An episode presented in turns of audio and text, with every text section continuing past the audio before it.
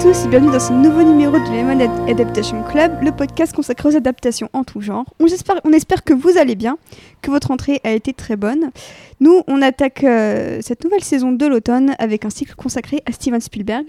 Donc on ira au tréfonds de l'Oasis avec Ready Player One, on ira dans le futur avec Minority Report, mais aujourd'hui direction la Belgique avec son adaptation des célèbres aventures de Tintin le célèbre héros de Hergé, dont les BD ont traversé le monde entier. Et je ne suis pas seule pour en parler aujourd'hui, puisque j'ai avec moi Anne-Pauline. Hello Hello, comment vas-tu depuis un an euh... Oui, c'est vrai que j'étais dans le tout premier épisode, Ouais, ouais, revoilà. Ça va, tu, tu vis bien la fin de la série, euh, ça se passe bien?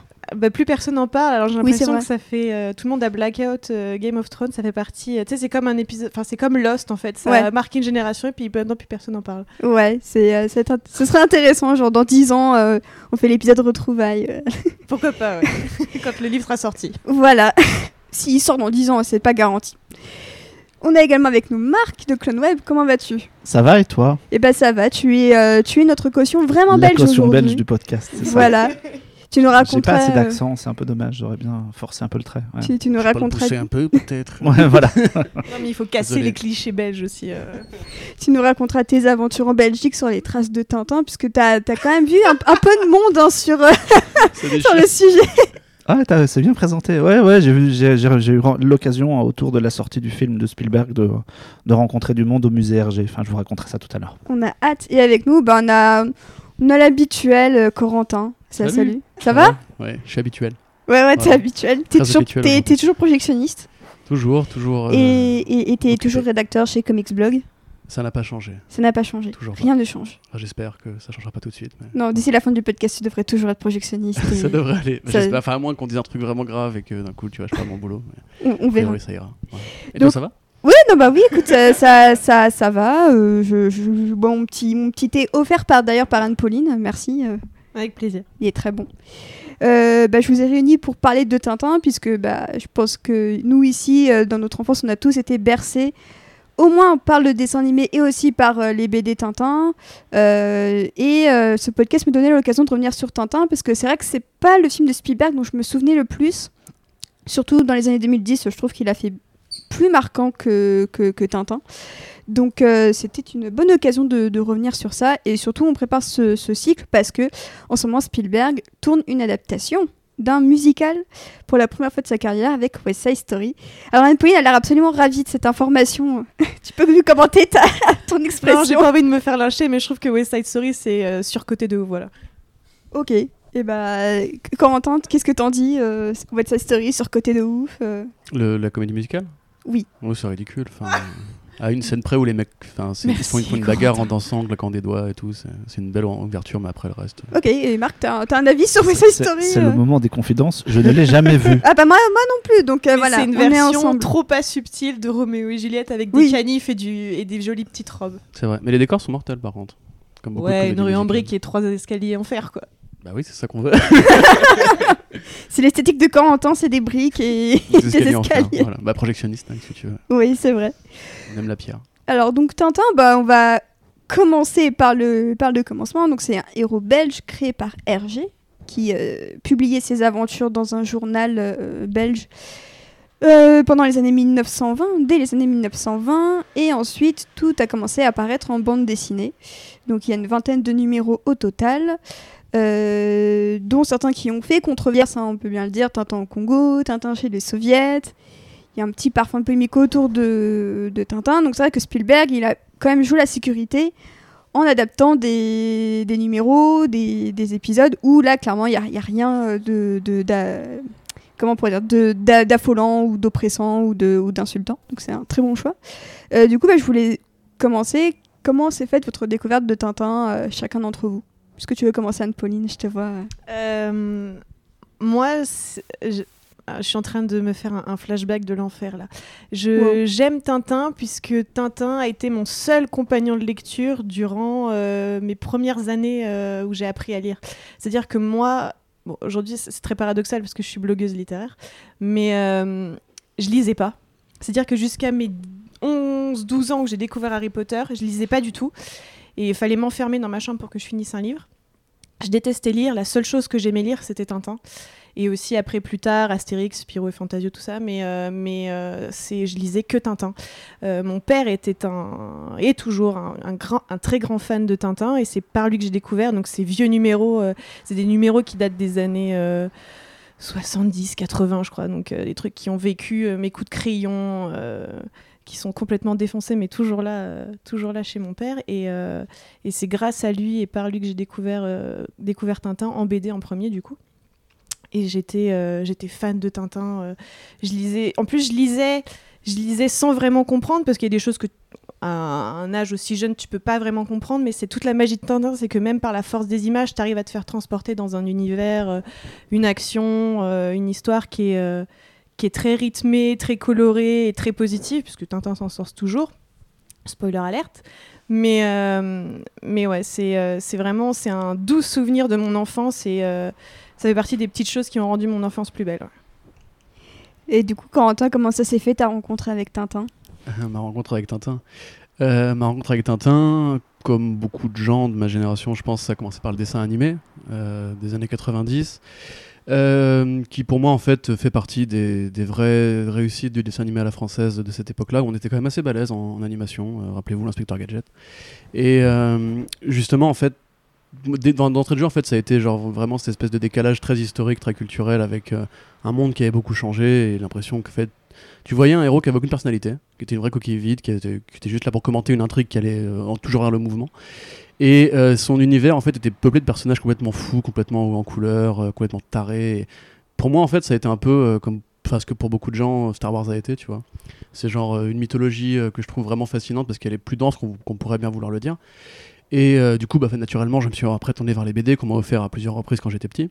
J'ai l'impression que c'est important qu'on se transmette de génération en génération, tu vois. C'est les grands-parents qui l'ont filé aux parents, qui l'ont filé aux enfants, qui... mais probablement que nous on le filera à nos gosses un jour aussi. Euh, et du coup, après, je me suis mis dans les BD. euh, je trouvais ça encore plus intéressant que le dessin animé. Et euh, bah, même si effectivement tu parles des polémiques, et c'est vrai que c'est évidemment des œuvres qu'il faut mettre dans leur contexte historique de l'époque. Mais dans, l'ensemble, je trouve vraiment que ça fait partie. Tu sais, j'écoutais, on écoutait d'ailleurs ensemble le podcast de Frédéric Sigrist sur Blockbuster. Blockbuster qui a consacré une émission à Tintin que je vous recommande vivement. C'est une heure très intéressante sur, sur le mythe, les personnages et tout ça. Où il expliquait justement que selon sa prof de français, Tintin, c'est pas de la bande dessinée, c'est euh, de l'art. C'est de l'art noble, de l'art pur. euh, autant que pour beaucoup de gens, Hitchcock, c'est plus que du cinéma, ou que Batman, c'est plus que du comics, c'est plus que du super-héros, etc. Et c'est vrai que, euh, presque plus qu'Astérix, je trouve qu'il y a une sorte de notion, c'est une sorte de carnet de comment faire une bonne BD, de comment lire de la BD, de comment comprendre la BD. Et du coup, je vois comme vraiment un art hyper, hyper fort en fait dans ma, ma découverte de la BD. Et du coup, bah, étant devenu un rédacteur BD, je pense que c'est forcément intéressant. Euh, à part ça, bah voilà, Facom Happy, euh, c'est Pauline, pardon, c'est voilà une œuvre très importante dans mon enfance. Et du coup, Marc, comment ça s'est fait pour toi? Bah, je me rappelle pas. Pour faire- pour faire très court, non, je me rappelle pas, mais euh, aussi loin que je me souvienne, mon père a toujours possédé euh, l'intégrale de Tintin, ce qu'on disait, tout le monde lit Tintin en fait. Ça passe de génération en génération. Mon père a toujours, passé, a toujours possédé euh, tout Tintin. Et euh, quand j'étais tout petit, j'ai nommé euh, mon ours en peluche Tintin. Alors, je, je- Et donc j'imagine que C'est vraiment, l'épisode de podcast Madeleine de Proust. Grave, vraiment grave, en train de se grave, parce projeter, genre, 20 j'avais, je devais avoir, euh, je sais pas, 2-3 ans, tu vois, où à peine je savais parler et, euh, et j'ai dû découvrir qui était Tintin à ce moment-là sans savoir lire. Sans doute parce que, je sais pas, mon père qui lit toujours encore beaucoup de, BD classiques et euh, qui lit toujours Tintin et Black et Mortimer encore maintenant. Donc, je pense que lui, il lisait, euh, il a dû me montrer les albums en étant tout petit et puis. Puis voilà, ça, a été le point de départ. Je me rappelle pas trop de ma découverte des albums. Je me rappelle plus euh, quand j'étais gamin, j'avais eu la chance de voir euh, en, en- en centre culturel, dans un espèce de cinémathèque, le- les deux films d'animation de 67 et 69 de Raymond Leblanc, le- l'adaptation du Temple du Soleil et puis Le Lac aux requins. Et moi, j'ai vachement été marqué par ça. Je trouve toujours le, le Temple du Soleil, je l'ai revu récemment. Je trouve toujours que c'est très très haut dans l'animation européenne. Plus, il y a des chansons de Jacques Brel, donc enfin, c'est- fantastique. Et, euh, Vraiment belge. même en belge, non, mais voilà, ça, c- il y avait- c'était du beau travail, quoi, même pour l'époque, les mecs, ils s'étaient fait chier. Puis après, comme tout le monde, la, la série qui, est passée sur, qui passait sur France 3 à l'épo- à l'époque, parce que c'était super, quoi. et ils, avaient- ils ont fait un boulot remarquable d'adaptation. C'était, J'ai revu un dernier épisode, j'ai revu hein, le, le Secret de la licorne pour préparer, et euh, je trouve que ça ça a pas bougé, hein, ça, ça se regarde encore vachement bien, super cool. euh. Ah, c'est super Tintin. Et puis, euh, puis après, moi, quand, quand Spielberg euh, a annoncé qu'il allait faire ça en plus en perf cap dans les années 2010 et tout, tu vois, moi j'étais j'étais sur un nuage. hein. Ah bah, c'est vrai que sur le papier, quand Spielberg dit bon bah je, je, je me mets en partenariat avec Peter Jackson et au scénario bah, j'en- je- j'engage juste Edgar Wright, Steven Moffat et Joe Cornish. C'est quand même euh, c'est un sacré bingo. Enfin, moi je sais que j'étais j'étais super excitée à l'époque par, euh, par le projet. Je me disais mais qui va bien pouvoir jouer Tintin? Et en plus on n'avait même pas la contrainte de prendre un acteur qui ressemblait physiquement à Tintin. Parce que là je repense au premier live action avec le, le, mec là ouais qui les oranges bleues euh, et je, et je trouve que la tête de l'acteur qui joue Tintin était cauchemardesque enfin. Jean-Pierre Talbot. ouais j'ai beaucoup de respect pour lui mais genre je voyais sa tête et je, je flippais un peu. Je me disais c'est c'est il y a quelque chose qui va pas en fait dans le fait de prendre un live action. Je trouve que c'est Tintin et une personne euh, en live action c'est c'est ça va pas ensemble Ce qui est rigolo d'ailleurs, ce que tu dis ça, parce qu'il a été embauché uniquement pour son physique. Lui, il était prof de sport. Il a été repéré euh, sur une plage par un directeur de casting en Belgique, sous la côte belge. Et, euh, Il y a des plages en Belgique? et il a un tout petit peu, ouais, comme en Limoux, là. France. ouais. Et il a, été, euh, il a été embauché juste parce que le mec pensait qu'il ressemblait à Tintin et que Tintin, physiquement, c'était ça. Donc c'est assez paradoxal. Et maintenant, euh, il, il réapparaît de temps en temps dans les médias quand il y a des, euh, des- des célébrations. Il était à l'avant-première du film à Bruxelles. Et c'est un vieux monsieur chauve. Ça me fait toujours rigoler de savoir que, alors que Tintin est quand même vachement défini par sa coiffure et sa houppette, bah, l'acteur qui l'a joué, lui, plus du tout.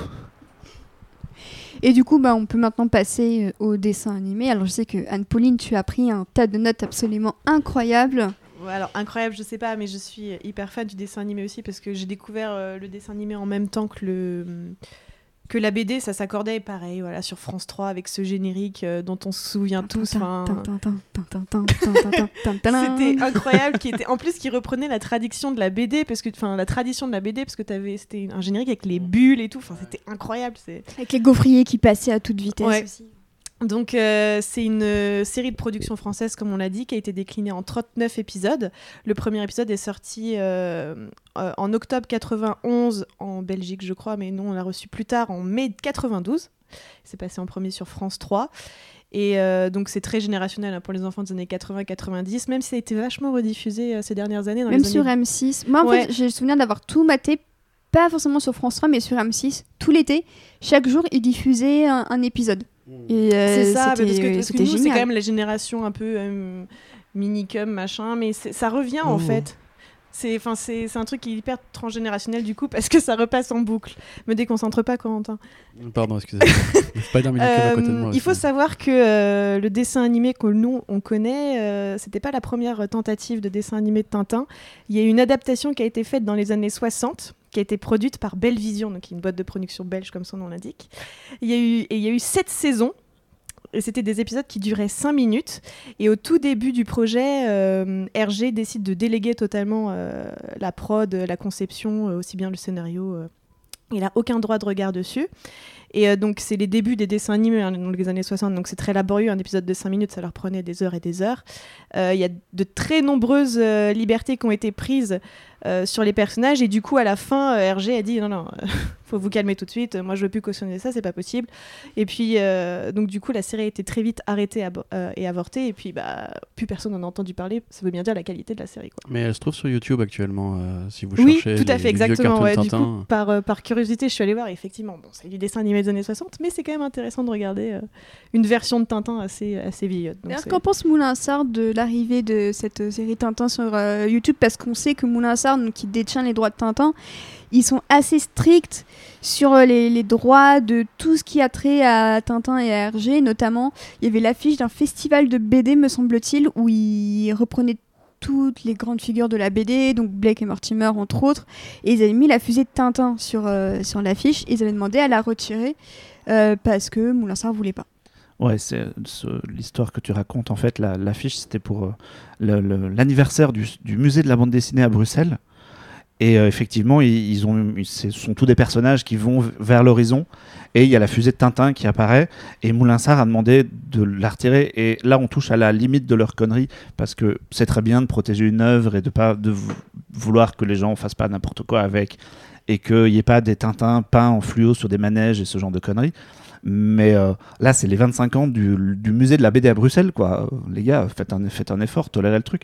Du coup, le dessinateur a refait la BD, l'a refait l'affiche, et il a mis euh, l'espadon de Black et Mortimer à la place.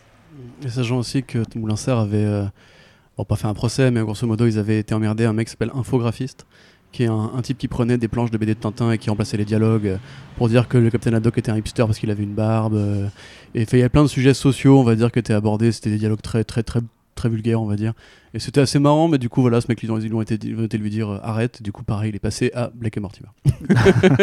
Dans les, dans les trucs comme ça, on peut aussi citer Tintin nu. Je sais pas si les gens connaissent ça. Il existe une, un une truc. version de Tintin au Congo nu, où en fait c'est le- un quelqu'un qui a scanné toutes les planches et qui a, qui a enlevé ses, dessins à Tintin. Il lui a rajouté un petit sexe, des petites couilles, mais vraiment ridicule. Quel enfer Et il a refait toute la la, BD où tu, re- tu lis Tintin au Congo nu et ça devient soudainement hilarant. Mais est-ce qu'il lui rajoute des, genre, des érections Non, non, non, juste un- une petite Ok, bite. C'est bien, c'est parce que genre il y a 10 minutes on parlait du bonheur de notre enfance et là on est sur des Mais on- érections ouais, de on a- Tintin, on a- c'est- ça, a- ça a vite dérivé. Mais, mais je pense que beaucoup de gens, justement, par rapport à l'enfance, ont toujours cette, cette question, tu vois, genre. Est-ce qu'on sexualise? Mais oui, bah, moi quand j'étais gosse, genre je me souviens, quand j'ai commencé à grandir justement, et que je suis resté fan de Tintin, et c'est là que j'ai commencé à découvrir les éditions VO, enfin en- pas, pas VO, mais en anglais, en allemand, etc., pour me mettre à d'autres langues en fait. D'ailleurs, elles sont très bien, euh, je vous les conseille si vous les trouvez chez, chez Gibert. Euh, et du coup, je me souviens, j'avais ce débat avec mon père qui me disait, mais Tintin, il, il est gay. Je disais, mais non, il est pas gay, enfin n'importe quoi. Il me fait, mais est-ce que tu vois des femmes, mon Tintin Est-ce que tu- est-ce qu'il a une vie sexuelle? Il vit quand même avec un vieil homme de 40 balais. Euh, il est clairement amoureux, enfin, en tout je- cas, selon nous, de Chang Chen. euh, Ah oui, Chang- alors pour avoir revu Tintin au Tibet et le Lotus bleu, le Lotus bleu ça se termine avec Chang qui dit Je t'aurai toujours dans mon cœur. Mais oui, mais C'est oui. incroyable. C'est Alors, un moi, tu vois- subtexte de ouf. hein. Ah, oh, non, mais parce que j'allais- faire, non, mais j'allais faire une projection. Pour moi, Tintin, il est, euh, il est à la bande dessinée ce que, euh, ce que Proust est à, est à la littérature dans l'imaginaire collectif. Je pense qu'on se fourvoie tous en voulant les mettre homosexuels. Pour moi, ce sont juste des asexués. Bien sûr. Ouais. Totalement. Et, euh, et, euh, mais, mais ça, déjà, euh, l'absence totale de, de figure féminine dans Tintin. Enfin, je pense que tu voulais en parler de toute façon. Oui, bien sûr. Mais euh, ce qui est bien, c'est que les femmes dans Tintin sont soit des femmes qui chantent fort et faux, soit des concierges. Oui. Toutes les femmes dans Tintin sont des concierges. On a, on a revu l'oreille cassée et le seul personnage féminin, c'est la concierge qui dit à Tintin Ah bah non, le perroquet est parti il y a Mm. 5 minutes avec monsieur machin. c'est ça, et la, la concierge, elle est en plus quasi omniprésente dans les. dans- dans- quand- sauf quand Tintin part à l'étranger, parce que la pauvre dame, euh, voilà, elle travaille. Mais quand euh, Tintin est chez lui, elle est tout le temps là. C'est le personnage récurrent. Genre, vous avez un colis, vous avez une lettre. C'est le, c'est le dénominateur qui donne, entre guillemets, la mission. C'est un peu le Jerry des Total Spies, mais pour Tintin, tu vois. mais. euh, pardon pour.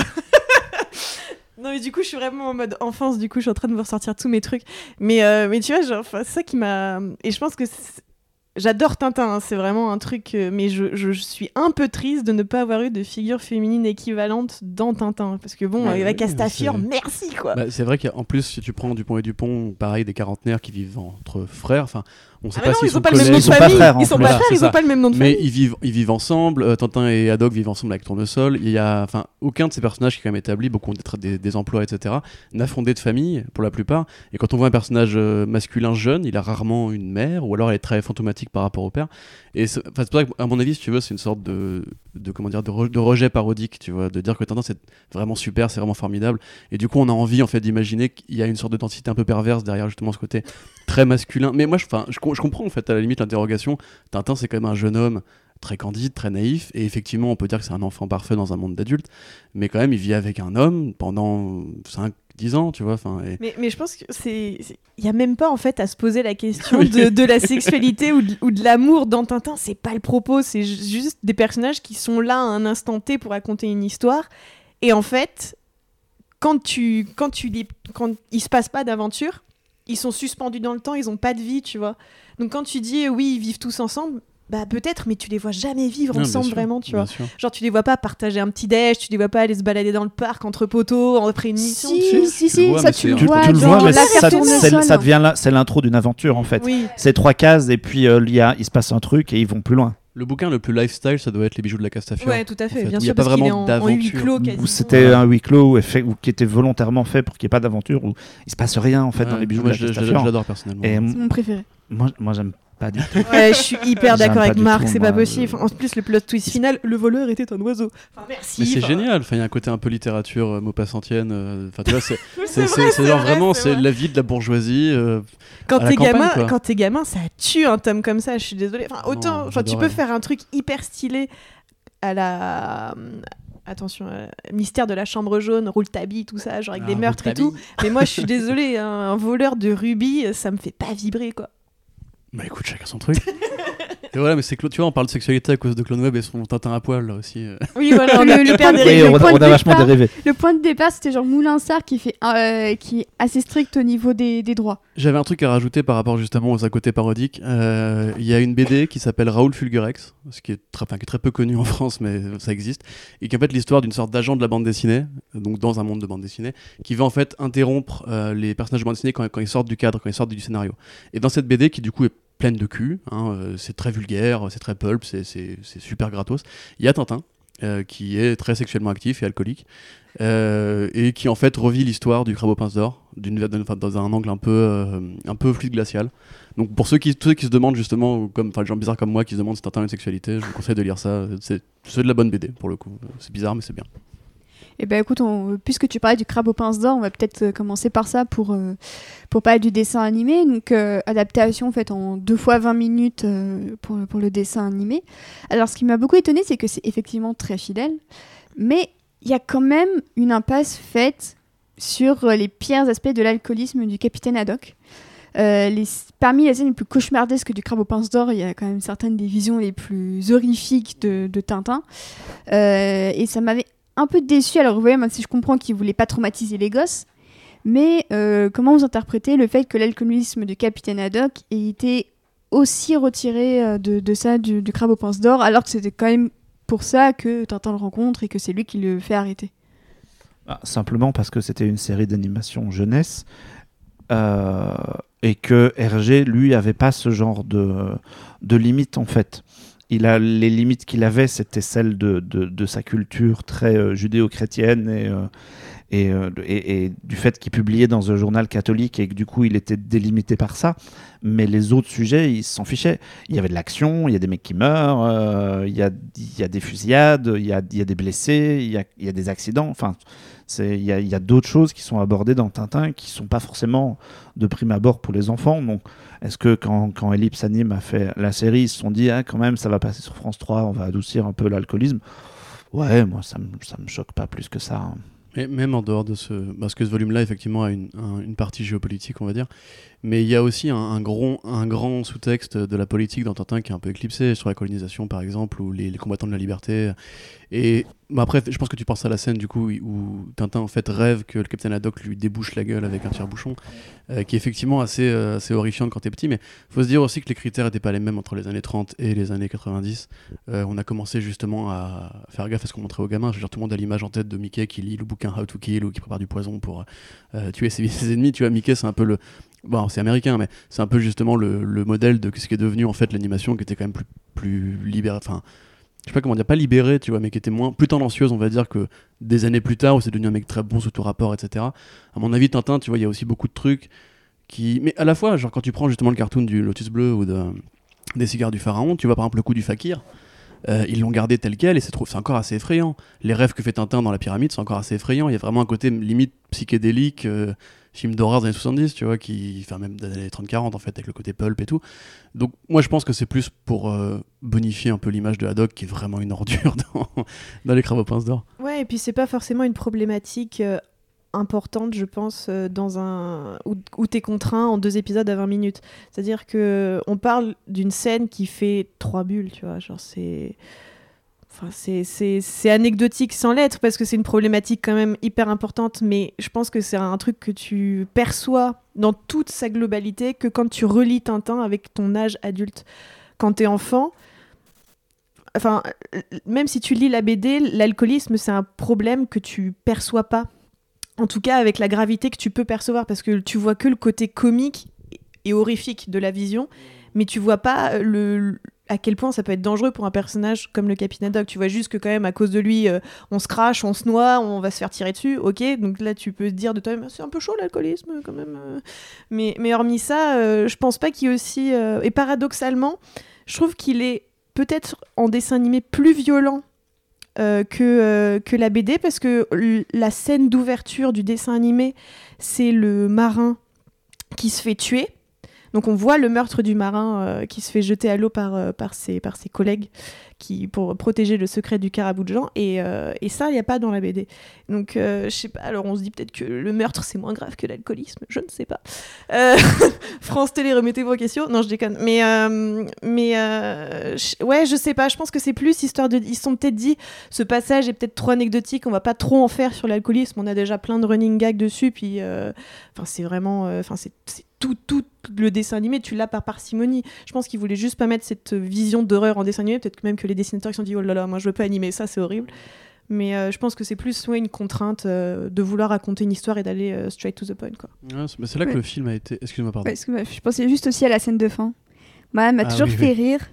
Parce qu'en gros, c'est le capitaine Haddock qui boit de l'eau et qui tombe dans les pommes parce qu'il n'a pas l'habitude de l'alcool. Et ça, je trouve que c'est un des passages les plus horriblement drôles de tout Tintin.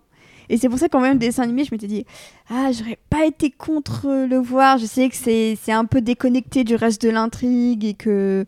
et tout ça, mais euh, franchement, c'est ce passage un peu ma Madeleine de Proust. Quoi. Mais la structure de cartoon, en fait, si tu regardes bien, elle est hyper répétitive, en fait. C'est-à-dire qu'à la fin, c'est très musical comme façon de, de voir le Tintin, puisque, et c'est là d'ailleurs qu'elle est, qu'elle est assez brillante, euh, c'est que, en fait, chaque scène a une sorte de thème qui va être utilisé dans différents contextes. Enfin, t'as, t'as le thème de l'angoisse, t'as le thème de- du polar, t'as le, et t'as le thème de fin qui est joyeux, genre Tintin, Tintin, Tintin. Ça, c'est vraiment la musique happy end, tu vois, Tintin, tu vois, qui te reprend le générique du début, mais en version joyeuse. Et à chaque fois, ça finit par un grand éclat de rire, un Oui. des zooms.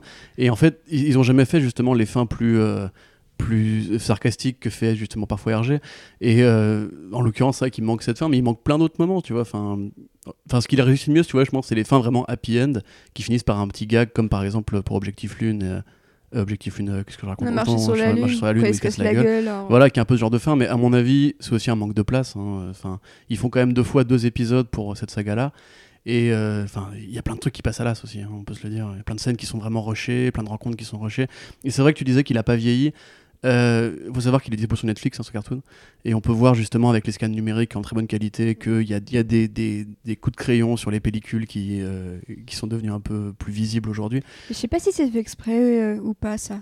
Moi, je pense qu'ils ont, ils ont scanné les, les 16 ils et ont les scanné, 16 animés de Ouais, ils ont scanné, hein. ouais.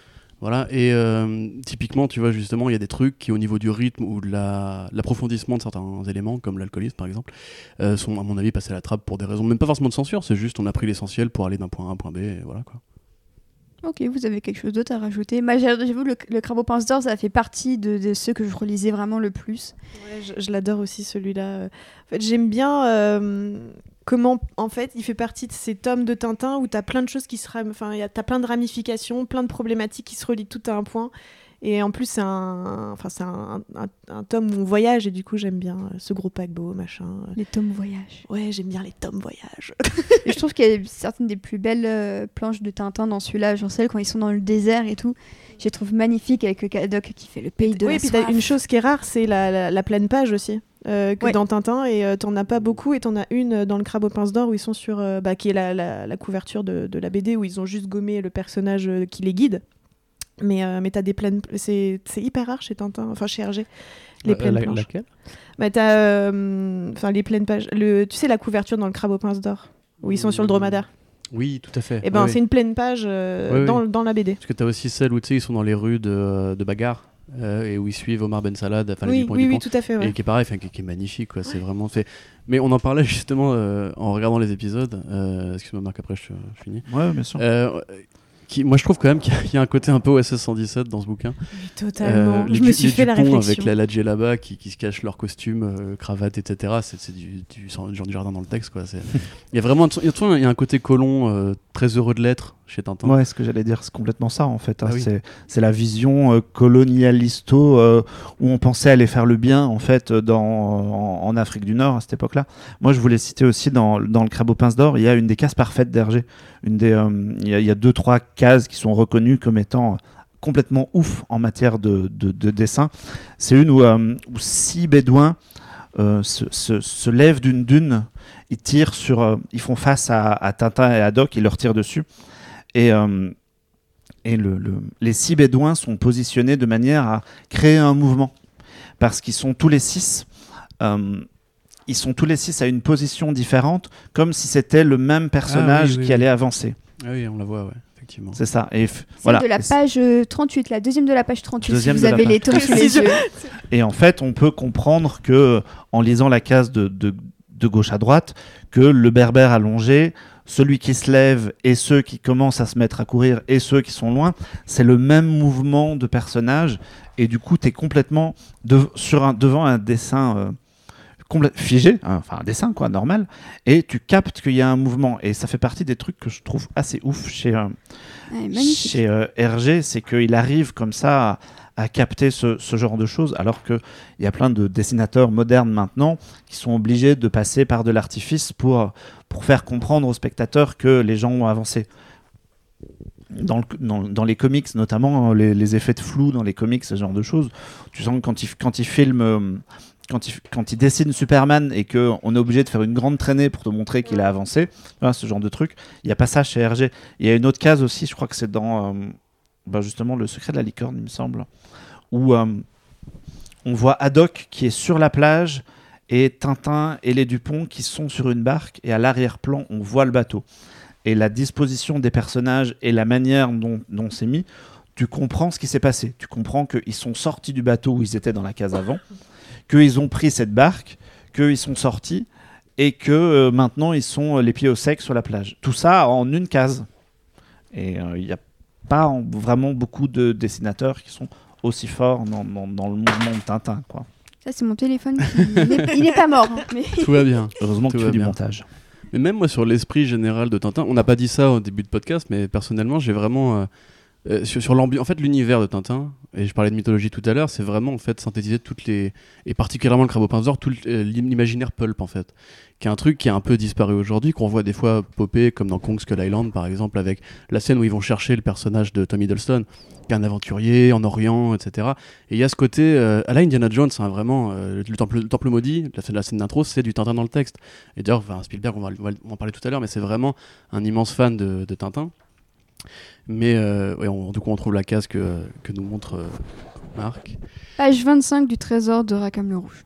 Et c'est vrai que particulièrement, je trouve le Crabe aux pinces d'or, il s'inscrit dans cette transition en fait, entre le roman noir, euh, les sériels, euh, la Fu Manchu, etc. Et justement ce côté historique de la colonisation, parce qu'on a même un trafic d'opium, on a des marins inquiétants avec un, trench coat et un pull à col roulé, donc euh, Alan Thompson, en, en- parce que son nom est Thompson, bizarrement, comme Dupont et Dupont. Donc c'est rigolo. Euh, voilà, on a l'aventure sur le paquebot mystérieux, on a après, plus tard, la découverte de l'alcoolique qui va devenir un allié, etc. Et, euh, et le trafic qui se tient à bagarre. Et c'est vrai que, enfin, j'ai du mal en fait, euh, ça va être très facile pour moi pour si on aime la littérature historique, mais il y a vraiment un côté ouais roman de gare, mais bien fait en fait, tu vois, parce que justement c'est de la bonne BD en fait. Et tous ces clichés qui nous paraissent justement un peu ridicules quand on regarde les vieux films d'aventure, etc. Ben, je trouve ça, ça passe tellement bien en fait avec ce rythme, cette narration, ces personnages, que pour moi en fait Tintin représente l'imaginaire pulp plus que même des trucs plus pulp que lui en fait. Et du coup, bah, ce bouquin-là particulièrement. Et puis on n'a quand même pas précisé, mais c'est quand même le tome où Tintin rencontre le capitaine Haddock. Oui, c'est vrai. le- Tout à fait. Et c'est euh, une rencontre euh, enfin, qui est incroyable parce que l'autre est très alcoolisé. Enfin, il y en a un qui est très alcoolisé, l'autre qui essaye de s'échapper euh, sur une scène qui est construite sur un quiproquo. Et c'est. Et, et bon, on en reparlera tout à l'heure, mais c'est le, le- peut-être un des seuls moments du film que j'ai apprécié. Attention le teasing. Pardon, je tease Mais, euh, mais c'est pour ça que c'est un, un tome qui a marqué les esprits et je pense que même si on n'a pas lu euh, la bande dessinée ou pas vu le dessin animé, enfin, enfin, tu vois une, une, une canette de crabe euh, pince d'or hors contexte, tu sais ah mais c'est Mmh, Tintin, enfin ouais. c'est ça fait partie de l'imaginaire collectif. Enfin pour moi ça fait partie des tomes euh, au même titre que On a marché sur la lune avec la lune, qui est hyper euh, symbolique de l'univers de Tintin. quoi. Ouais, avec la fusée euh, rouge Ouais, et la blanche. fusée, ouais, ouais. Mais il y y, a plein d'iconographies comme ça. Moi, genre, j'ai les champignons de l'étoile mystérieuse. Tu Oui, vois. ou, euh, ou le fétiche Arumbaya. Le fétiche à l'oreille cassée, ouais, Ouais, bien ouais, sûr. exactement. Tout à fait. Et même le, bah, le sous-marin avec euh, sa, sa- sa tête d'orque, qui en fait est un requin, mais qui est un orque qui sourit. J'aime bien ça. Bah donc, euh, superbe transition du sous-marin, puisqu'il y a également eu l'adaptation. Oui, c'est toi le sous-marin. T'es le sous-marin de mon cœur, c'est- on va dire ça comme ça. Voilà, bonjour, ça va Bonjour. Donc euh, voilà, le, pod- le podcast se concentre vraiment sur euh, Le secret de la licorne, Le trésor de Rackham le rouge et Le crabe aux pinces d'or, puisque ce sont les trois volumes adaptés par Steven Spielberg. Donc on a parlé du crabe aux pinces d'or euh, en guise d'intro. et- et oui. les trois où Haddock est le plus important. Et effectivement, puisque le, le trésor de Rackham le rouge et Le secret de la licorne, euh, ce sont les tomes où on, où l'on apprend le, le passé euh, des ancêtres du capitaine Haddock. Donc c'est l'un des diptyques de Tintin. Euh, Il y a eu deux parties donc, pour Le secret de la licorne et un seul épisode, par contre, du dessin animé pour le, le trésor de Rackham le rouge. Du coup, qu'est-ce que vous pensez de cette histoire, de son adaptation, de, de- de son professeur tournesol qui dit Hello J'ai fait bien ça Oui, tu le fais super bien. Je l'aime tellement. Je... en plus, j'ai une théorie sur euh, Trifon Tournesol. Je pense qu'il fait carrément exprès, de- enfin, il fait semblant d'être sourd. Parce que quand tu, quand tu, en fait, quand tu et quand tu te, tu t'imprègnes de cette théorie, tu regardes, tu lis tout et tu regardes qu'à chaque fois, bah, ça avec, il répond qu'à des choses qui vont dans son sens. Et du coup, tout se passe bien pour lui parce que vu qu'il prétendrait être sourd, et ben, il s'arrange toujours. Genre, ah oui, vous voulez mon sous-marin, mais non, vous n'en veut pas. Ok, je passerai lundi, tu vois. Il s'en sort bien à chaque fois, donc c'est ma théorie. Euh, j'ai mis, euh, euh, j'ai j'ai mis, euh, j'ai mis en note sur le trésor de Rackham le Rouge, j'ai mis qu'une seule phrase de note. J'ai mis du dessin animé, j'ai mis horrible scène de requin. Elle m'a pas autant choquée dans la BD, mais dans le dessin animé, la scène où, euh, où le capitaine Haddock met sa sa main. main dans l'eau et qu'il est sur la barque et il y a un requin qui sort en dessin animé. Elle est horrible, elle est Ah. horrible. J'avais des revivances de Ouais. Dents de la mer, c'était Bah, horrible. D'ailleurs, on en reparlera du clin d'œil des dents de la mer Oui, dans le bah oui. Spielberg qui est génial. Mais c'est vrai que la, scène, j'étais pas très sereine aussi dans le dessin animé. Hein. Corentin pourra témoigner. Bien sûr, avec le fondu justement de l'apparition du requin dans, dans le trouble de l'eau, Ouais. euh, qui fait justement très dans de la mer bizarrement. Mais après, probablement qu'il y a aussi un écho en fait, puisque le dessin animé est sorti après dans de la mer, donc euh, probablement que voilà, il il y, a eu de la correspondance euh, d'idées quoi. Ouais. Voilà, tu, tu veux que je donne mon avis ou... Oui, voilà, je voulais, je voulais ton avis aussi. je voulais laisser les euh. invités parler en premier. Bah sinon, euh. allez-y, c'est. Bah, euh, moi, le secret de la licorne, c'est pas mon préféré, euh, loin de là, euh, ni le trésor d'Arkham le Rouge d'ailleurs. En fait, je, je préfère largement le dessin animé. C'est complètement paradoxal, mais justement, c'est un truc qu'on peut dire, je pense, surtout le dessin animé, c'est que il a très bien compris l'œuvre d'Hergé, notamment au niveau sonore, puisqu'une BD bah, n'a pas de son par définition. Et c'est vrai que justement, l'apparition de Tournesol m'avait vraiment charmé parce que justement, je trouve que le doubleur est extraordinaire. Euh, je crois que tu avais noté les on noms des on n'a pas du tout mais- parlé des doubleurs. Enfin, moi, j'ai noté que pour euh, Tintin et le capitaine Haddock. Parle dans ton micro, Wapi. Pardon. Tintin, c'est. euh, alors, je suis désolée hein, si j'écorche le nom. C'est Thierry Vermouth. Vermouth Je ne sais pas. Je Un nom bien trouvé pour Vermouth. le capitaine Haddock. qui, est, euh, qui est la voix française, euh, peut-être pour ceux qui connaissent, de Dawson. Ou plus récemment, parce qu'il y a peut-être des plus jeunes qui nous, regardent, qui nous écoutent, de euh, Georges Mallet dans Grey's Anatomy. Ainsi que Stan Marsh et son père, euh, Ouais. Randy Marsh dans South Park. C'est fou. Et euh, pour le capitaine Haddock, c'est Christian Pellissier qu'on a pu entendre dans Mulan, puisque c'est Yao, vous savez, le petit, euh, le petit énervé. Ah, Oui, Oui, c'est vrai. Ah. Ah, oui, oui. Ou encore Mojo Jojo dans les Super Nanas, oui, oui, ça c'est ça évidemment. Ou euh, plus récemment euh, Machikouli dans La Famille Pirate. Voilà, donc c'est des voix françaises de notre enfance, c'est pour ça aussi je pense qu'on est. Et t'as pas tournesol Non, j'ai pas tournesol, Ah, j'ai pas trouvé tournesol. Doit être peut-être sur Wikipédia, je suis désolée, mais D'ailleurs, la- enfin, la- l'anecdote est connue, mais tournesol, du coup, qui est inspiré par de vrais euh, scientifiques. Oui. Euh, comme je l'ai appris au Océane, d'ailleurs, le, le bon euh, Auguste Picard, qui a vraiment la gueule tournesol, si vous checkez sur Wikipédia, c'est vraiment ça. Et du coup, ouais, donc le dessin animé, effectivement, qui a cette qualité sonore incroyable. Mais c'est vrai que moi, la musique, justement, de... et cette scène où Tintin est dans le son sous-marin et explore les fonds, les fonds marins, ça ça m'a vraiment marqué, en fait. Bon, enfin, je vais raconter ma vie personnelle, j'aime beaucoup la natation, j'ai fait un peu de plongée. Euh, c'est vrai que j'ai- toujours une sorte d'appétit des, films de fond marin, et malheureusement, bah, ils sont très rares, à part euh, Abyss et cette horreur de bleu d'enfer. Euh, mais j'ai que des belles scènes sous-marines, tu vois. Moi, j'aime bien ce film à cause de ça, en fait, parce que justement, je suis passionné par ce monde-là, que voilà. Et euh, c'est vrai que cette scène-là, je la trouve vraiment formidable, comme je trouve formidable, effectivement, le récit des, aventures de François de Haddock, qui combat le maléfique Rackham le Rouge. Et ouais, le, enfin, le, le doublage du Capitaine Haddock, euh, qui raconte son histoire, la, la musique qui fait euh, merveilleusement son, son, son travail, la scène du requin aussi, et puis les perroquets qui, qui se transmettent l'argot du- de la famille Haddock depuis des générations. Mais je trouve que justement, je suis pas hyper d'accord avec toi. Je trouve que le dessin animé m'a carrément fait moins voyager que euh, la bande dessinée sur ce côté-là. Je trouve que le côté marin, tu l'as pas trop en fait dans le, dans le dessin animé. C'est plus elliptique. Ouais, c'est plus elliptique. Même. euh, Enfin, sur l'île, je trouve que ça va, le côté quand il trouve le, la reproduction en bois euh, du capitaine. euh, euh, Haddock, etc. Enfin, du chevalier de Haddock. Mais je trouve que la partie sous-marine, parce que la couverture est quand même hyper emblématique avec ce sous-marin, ces méduses, ces poissons, ces algues. Enfin, moi aussi, euh, pour le coup, j'adore tout ce qui est représentation maritime et, et, et tu l'as vraiment dans la BD et tu l'as pas assez dans le dessin animé. Alors peut-être c'est compliqué d'animer les fonds marins. Euh, je parle pas par expérience, mais euh, enfin, je, je le sais. Il faut que tout, tout bouge tout le temps, que tu ré- réussisses à produire euh, l'effet de vague, l'effet sous-marin. C'est hyper compliqué à animer, donc tu peux te dire que par, euh, pas par flemme, mais par économie de temps, ils ont pas voulu beaucoup animer de fonds marins et c'est dommage. Mais, euh, mais voilà, je trouve que ça fait. T'as vraiment genre en, en un. Tu suis plus Tintin dans son sous-marin que le sous-marin sous l'eau. Tu en penses quoi, Marc? Alors moi j'en pense que pour l'avoir revu récemment, le début du secret de la licorne m'emmerde.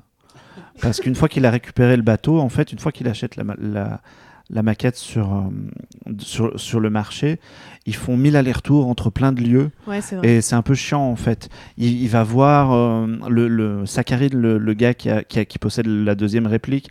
Il retourne chez lui, il s'est fait cambrioler deux fois. Une, la première fois, on est rentré juste comme ça. La deuxième fois, on a foutu son appartement à sac. Il, il retourne chez Haddock euh, alors qu'il aurait pu lui téléphoner. Enfin, c'est un peu. Il y, a, il y a mille allers-retours pour pas grand chose. Et ça, je trouve que l'histoire met un, un petit peu du temps à démarrer. Elle démarre en fait quand, euh, quand Haddock raconte son histoire. C'est du coup, en, termes d'épisode de la série animée, c'est plus la, fin de la première partie. Euh, et, là, ça fonctionne, ça fonctionne d'autant plus que moi, on parlait de mouvement tout à l'heure. Je trouve que ça fait, c'est typiquement une scène de Tintin qui méritait d'être animée parce que c'était du grand spectacle et tout, et que c'est vraiment un truc qu'on avait envie de voir à l'écran. C'est, la partie euh, pirate où, où ils se fight, quoi. Après, j'aime, globalement moins le trésor, le trésor de Requiem le Rouge, mais c'est vachement lié à, la BD aussi, qui est pas. Qui est... Quand j'étais gamin, je trouvais le, sous-marin en forme de requin méga cool. C'est toujours un truc méga cool, mais sinon, moi, je suis pas ouf de cette partie-là de l'histoire. Mais d'ailleurs, faut juste pour euh, rendre à RG ce qui était RG, faut savoir que vraiment, si vous lisez la, la BD que vous suivez un peu les indications et le chemin que fait le bateau du Capitaine Haddock, euh, c'est vraiment, ils vont vraiment vers une vraie île euh, des Caraïbes qui existe. vous pouvez mettre sur une carte. Et il y a tout un jeu en fait sur la, vraie recherche, on va dire nautique. Et RG était un taré en fait de ça. Et quasiment tout ce que vous trouvez dans Tintin, à part tout ce qui est à base de mecs bouddhistes qui s'envolent et qui font des prédictions dans le futur, c'est euh, quasiment toujours euh, vrai ou en tout cas géographiquement authentique. Tu veux dire que le Yeti n'existe pas? Je... Non. Il existe, bien sûr. Un Yeti gentil n'existe pas, quelle tristesse. Eh bah écoutez, je pense qu'on a bien parlé du dessin animé. Est-ce que vous aviez des choses à rajouter euh? Moi, j'ai été choquée en revoyant ces euh, trois épisodes, enfin, c'est- du coup, les trois épisodes vraiment de ces trois BD. J'ai noté que Tintin se faisait mais enlever un nombre incalculable de fois. C'est une demoiselle en détresse. Le hein. gars se fait chloroformer au moins cinq fois, mais il doit être atteint du cerveau, le Milou pauvre aussi. garçon. Ouais, ça fait un peu partie des trucs chiants de, de ce que je disais tout à l'heure. Le, le- C'est c'est vachement répétitif en fait. Il se passe tout- un peu tout le temps la même. Il y a beaucoup de moments où c'est la même intrigue qui se répète et ouais, c'est un peu relou. Oui, et puis du coup, on a, euh, enfin, le, le trésor de Rakam le Rouge introduit aussi un personnage hyper important, hormis, euh, hormis Tournesol, euh, dans, dans l'univers Tintin, c'est le château de Moulinsart. dont on n'a pas parlé, euh, qui est inspiré par le château de Cheverny. Donc euh, vous pouvez aller visiter. D'ailleurs, si vous êtes fan de Tintin, mais faites-le. Moi, je l'ai fait au moins 3-4 fois. Euh, ils en ont fait vraiment une attraction touristique hein, en reproduisant l'intérieur de Moulinsart. Ou euh, avec euh, pareil une salle entièrement dédiée euh, où ils ont reproduit la poutre attachée au, au drap de lit. C'est vraiment une attraction, un Tintin là-bas. C'est, mais mais c'est hyper sympa quand t'es fan de l'univers. Tu dis ouais, je suis allé à Moulinsart, c'était cool. Mais voilà, enfin c'est aussi, ça reste, ça devient un personnage important, comme on a dit tout à l'heure dans le- Mmh. les bijoux oui. de la Castafiore, c'est un personnage à part entière. Et puis le personnage aussi de Nestor, Voilà ce que j'allais dire. ouais. Qui est aussi euh, Qui est l'âme de Molinsart. qui est qui est le qui le Alfred du Capitaine Haddock. en fait. Complètement. Magic Butler. D'ailleurs, c'est un beau euh, Deus Ex Machina. C'est le, le capitaine Haddock qui rachète Moulinsart grâce au trésor. Genre, ça sort de nulle part, mais c'est cool. T'es en mode, Alors, ah, vas-y. alors non, Alors non, non. c'est le professeur Tournesol qui achète Ah oui. le Moulinsart. Enfin, c'est- ça enfin, c'est dans le parce que enfin c'est dans la BD en tout cas qui est- que le professeur Tournesol parce que il lui dit je suis en manque de liquidité, j'ai plus un pec. Il lui dit Ah, mais euh, l'argent c'est pas un problème. Ouais, dans, dans- dans le cartoon aussi. Et dans le cartoon Ah aussi, Ouais. ouais.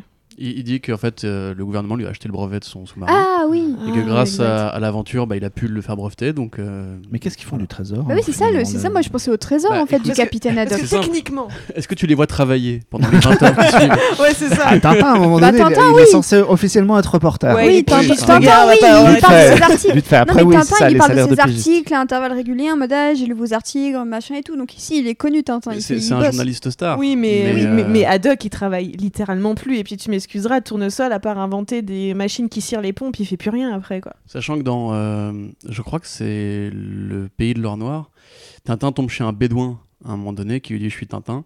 L'autre il lui répond quoi t'es Tintin? C'est toi Tintin? Et il l'emmène sous une sous une tente et en fait il lui dit mais je suis fan de tes bouquins et il lui sort euh, on a marché sur la lune et l'exemplaire de la BD on a marché Oui, sur la oui, lune vrai, donc en fait il se peut aussi que Tintin ait trouvé un, un- un jeune dessinateur belge qui voulait bien adapter ses aventures Bah et d'ailleurs, que du coup il vit des royalties en fait dans le dessin animé, dans chaque épisode, on voit un cameo de RG. Oui, tout à Ouais. fait. Tout à fait.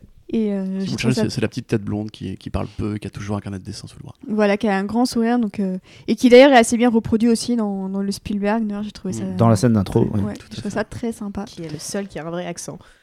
Oui, c'est non mais c'est oui, c'est vrai. C'est vrai en plus. et qui, est-ce qui joue euh, d'ailleurs euh, RG dans cette euh, scène?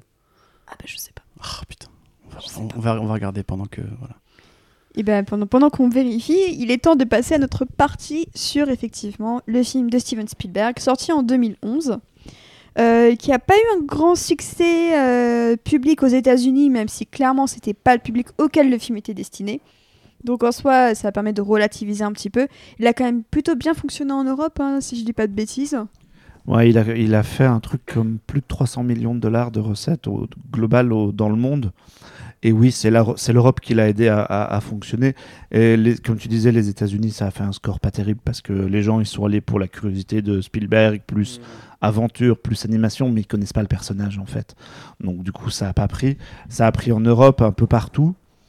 Et puis bah, euh, finalement, on pensait que le film allait pas marcher. Je me rappelle au, moment de sa sortie, on pensait que le, film allait se viander. Ou finalement, quand j'ai re- j'ai regardé le score là pour, euh, pour préparer ce podcast, je fais ah ouais quand même.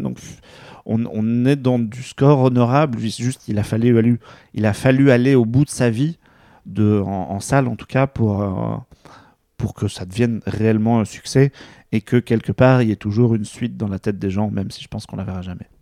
Bah, Après, on- quand on écoutait Blockbusters, la, la personne qui représentait Casterman disait clairement qu'il y avait quand même des projets de films encore. euh, Alors, est-ce qu'il oserait s'engager sur ça euh, Parce que je vois pas ce qu'il pourrait y avoir d'autres comme projet en fait. En fait, le, le- euh, y a, à la base, l'accord avec euh, la, la production et Moulin Sarr, c'était trois films. C'était le premier par euh, Spielberg, le deuxième par Jackson et le troisième à deux.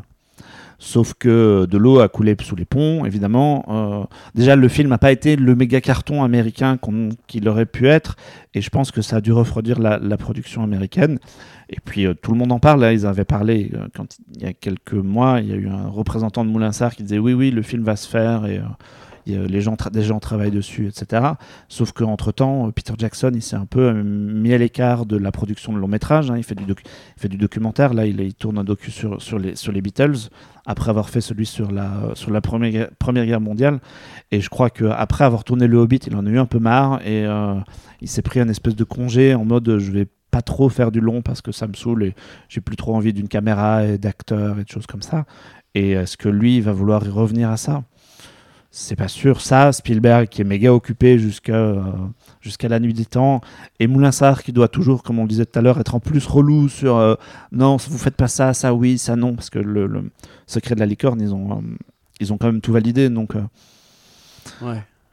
Ah, après, euh, ça se fera, mais ça se fera peut-être, mais c'est c'est chiant à produire en fait pour tout le monde. C'est- C'est c'est une gageure pour tout le monde. hein. après niveau, niveau arlésienne, il faut quand même rappeler que Spielberg a mis 30 ans avant de pouvoir faire ce film. Puisque euh, c'était, je crois qu'il en avait parlé pendant une interview, euh, c'est sur Wikipédia tout ça, hein, je n'ai pas un grand dossier euh, explicatif, mais grosso modo, en gros, à l'époque, on lui pendant le Aventuriers de l'Arche perdue, il avait fait la tournée promo, un mec lui avait dit, je crois que c'était en Europe d'ailleurs, que ça ressemblait beaucoup à du Tintin. Et il avait dit, ah bah oui, justement, bah, j'aime bien Tintin, moi et tout. Et il avait commencé avec Kathleen Kennedy euh, à justement essayer de négocier les droits du film Tintin. Alors ça avait euh, donné lieu à une sorte de script où il devait chasser des, euh, des, comment on dit, des braconniers d'ivoire au Congo. Donc une relecture de Tintin au Congo. Euh, il se trouve que le script ne lui a pas plu, donc ça a mis du temps, ça a mis encore plus de temps ensuite. À l'époque, il voulait prendre Jack Nicholson pour jouer le Captain Haddock d'ailleurs, ce qui je trouve un, choix assez, euh, judicieux. Euh, et finalement, ça a quand même mis 30 balais. C'est Avatar qui a vraiment précipité justement l'idée de faire de la, performance capture. Et enfin, après, effectivement, Spielberg n'a pas non plus été éterne- éternellement. Mais pour beaucoup de gens, le succès de Tintin vient aussi de son écriture et c'est les gens qui l'ont écrit. Donc Joe Cornish Moffat et Edgar Wright sont un peu des mecs qui règnent sur le, surtout en Angleterre, sur le, divertissement euh, grand public aujourd'hui et qui ont, bah, particulièrement Cornish, qui ont encore une carrière très longue devant eux. Après Jackson, je pense que, en tout cas, si ça se fait, ça sera sans lui, parce qu'à mon avis, je pense qu'il est vraiment très loin de, actuellement de la mécanique des studios. euh, des studios d'Hollywood. Mais du coup, on- en fait, on parle de la fin du, enfin, on parle de la suite du film Oui, avant de parler c'est ça. du film. Et c'est marrant parce que d'ailleurs, Kathleen Kennedy produit quand même euh, ce, ce Tintin euh, qui a été sorti chez, chez Sony. Et Ouais, je me souvenais plus que c'était Sony. Et Sony, en fait, ouais. je me suis dit, ah, c'est Tout le, monde, tout le monde a un peu traîné sur, euh, pour cette production de suite. En fait, il aurait sans doute fallu la faire directement après, et enquiller, sortir ça deux ans plus tard et tout. Parce que là, c'est toujours faisable en fait. hein. Il y, a, il y, a, il y, a y a- il y a des scénaristes qui. Il y a des traitements qui ont été écrits par d'autres gens. C'est Michael Arndt, si je dis pas de bêtises, qui avait écrit un- une version du Temple du Soleil, mais tu peux toujours embaucher d'autres gens. L'avantage de la performance capture, c'est que tu peux euh, prendre d'autres acteurs. Finalement, t'as pas besoin de, de, de reprendre Andy Serkis et Jamie Bell s'ils sont pas dispo. Comme les personnages sont pas ressemblants, ben tant pis. Peut-être, je sais pas. je- Je suis même faudrait les prendre plus vieux en fait tu vois Mm. moi on s'est fait la réflexion en matant justement le Tintin mais je me suis dit genre mais pourquoi il fait pas genre Indiana Jones 5 bon je vais probablement faire bondir plein de gens derrière leurs oreillettes mais pourquoi il le fait pas justement en performance capture? Il pourrait prendre Harrison Ford qui serait vieux il lui fait un costume de mocap de jeune Indiana Jones enfin de Indiana Jones de trentenaire et il continue les aventures comme si de rien n'était pour pallier au passage du temps tu vois parce que finalement ce qui compte c'est la mise en scène et les mises en scène elles C'est sont, brillant. mortelles. Ah tu sais moi je suis là je- j'ai que des bonnes idées moi hein, c'est- Si Lucasfilm t'écoute, Ouais, ouais, ouais, parce que pour le coup, Indiana Jones 5, euh, je pense que ce sera peut-être un jour le jeu d'un podcast, mais je vois pas comment ils vont faire. Indiana Jones à l'EHPAD. Mais le vrai Indiana Jones 5, c'est, euh, c'est- c'est toujours été le projet de Spielberg. Des, des années 80, il avait dit euh, ce sera un Indiana Jones pour les enfants. Et bah, du coup, ça marche, quoi. Bah, c'est complètement ça, donc euh, on va rentrer dans Le vif. le vif du sujet. Donc c'est effectivement une adaptation qui combine le crabe aux pinces d'or, le trésor de la rouge, le secret de la licorne. On retire le sous-marin en forme de requin de l'équation. Et tournesol aussi, d'ailleurs. On y rajoute deux trois petits éléments par-ci par-là qui font plaisir, comme la Castafiore, comme deux trois Easter eggs euh, judicieusement cachés. Euh, donc vous, vous en pensez quoi de ce film globalement euh, Par oui ou par non, ce que vous avez aimé? Oui, j'y vais, ok, bon. Oui. Parfait. Voilà. Ah, Euh, oui, tu vas-y, veux- continue. Non, Enchaîne. oui ou non, juste non. Oui, non, vas-y, mais dis, ouais, ouais. Bah écoute, moi quand le film est sorti, c'est vrai que euh, j'étais. J'avais j'avais 20 ans Bah j'avais 20 ans, c'est fou ça, putain, je suis vieux maintenant. Euh, donc j'avais 20 ans et c'est vrai que j'étais à une période où justement j'étais quand même plus en train de, consommer de- d'autres types de contenu culturel, on va dire. C'est-à-dire que voilà, c'était une période où le cinéma avait beaucoup changé. Euh, moi personnellement, j'étais un peu cette espèce de post-ado rebelle qui détestait Avatar et, et qui n'est pas beaucoup changé d'ailleurs sur ce sujet-là. T'es tellement euh, subversif aujourd'hui. Ah, t'as vu, je suis edgy mon gars. Oh là là, moi j'aime pas Avatar, hein. Mais j'aime pas trop Marvel Studios. Et je veux qu'on continue Indiana Jones. Ouais, en performance capture.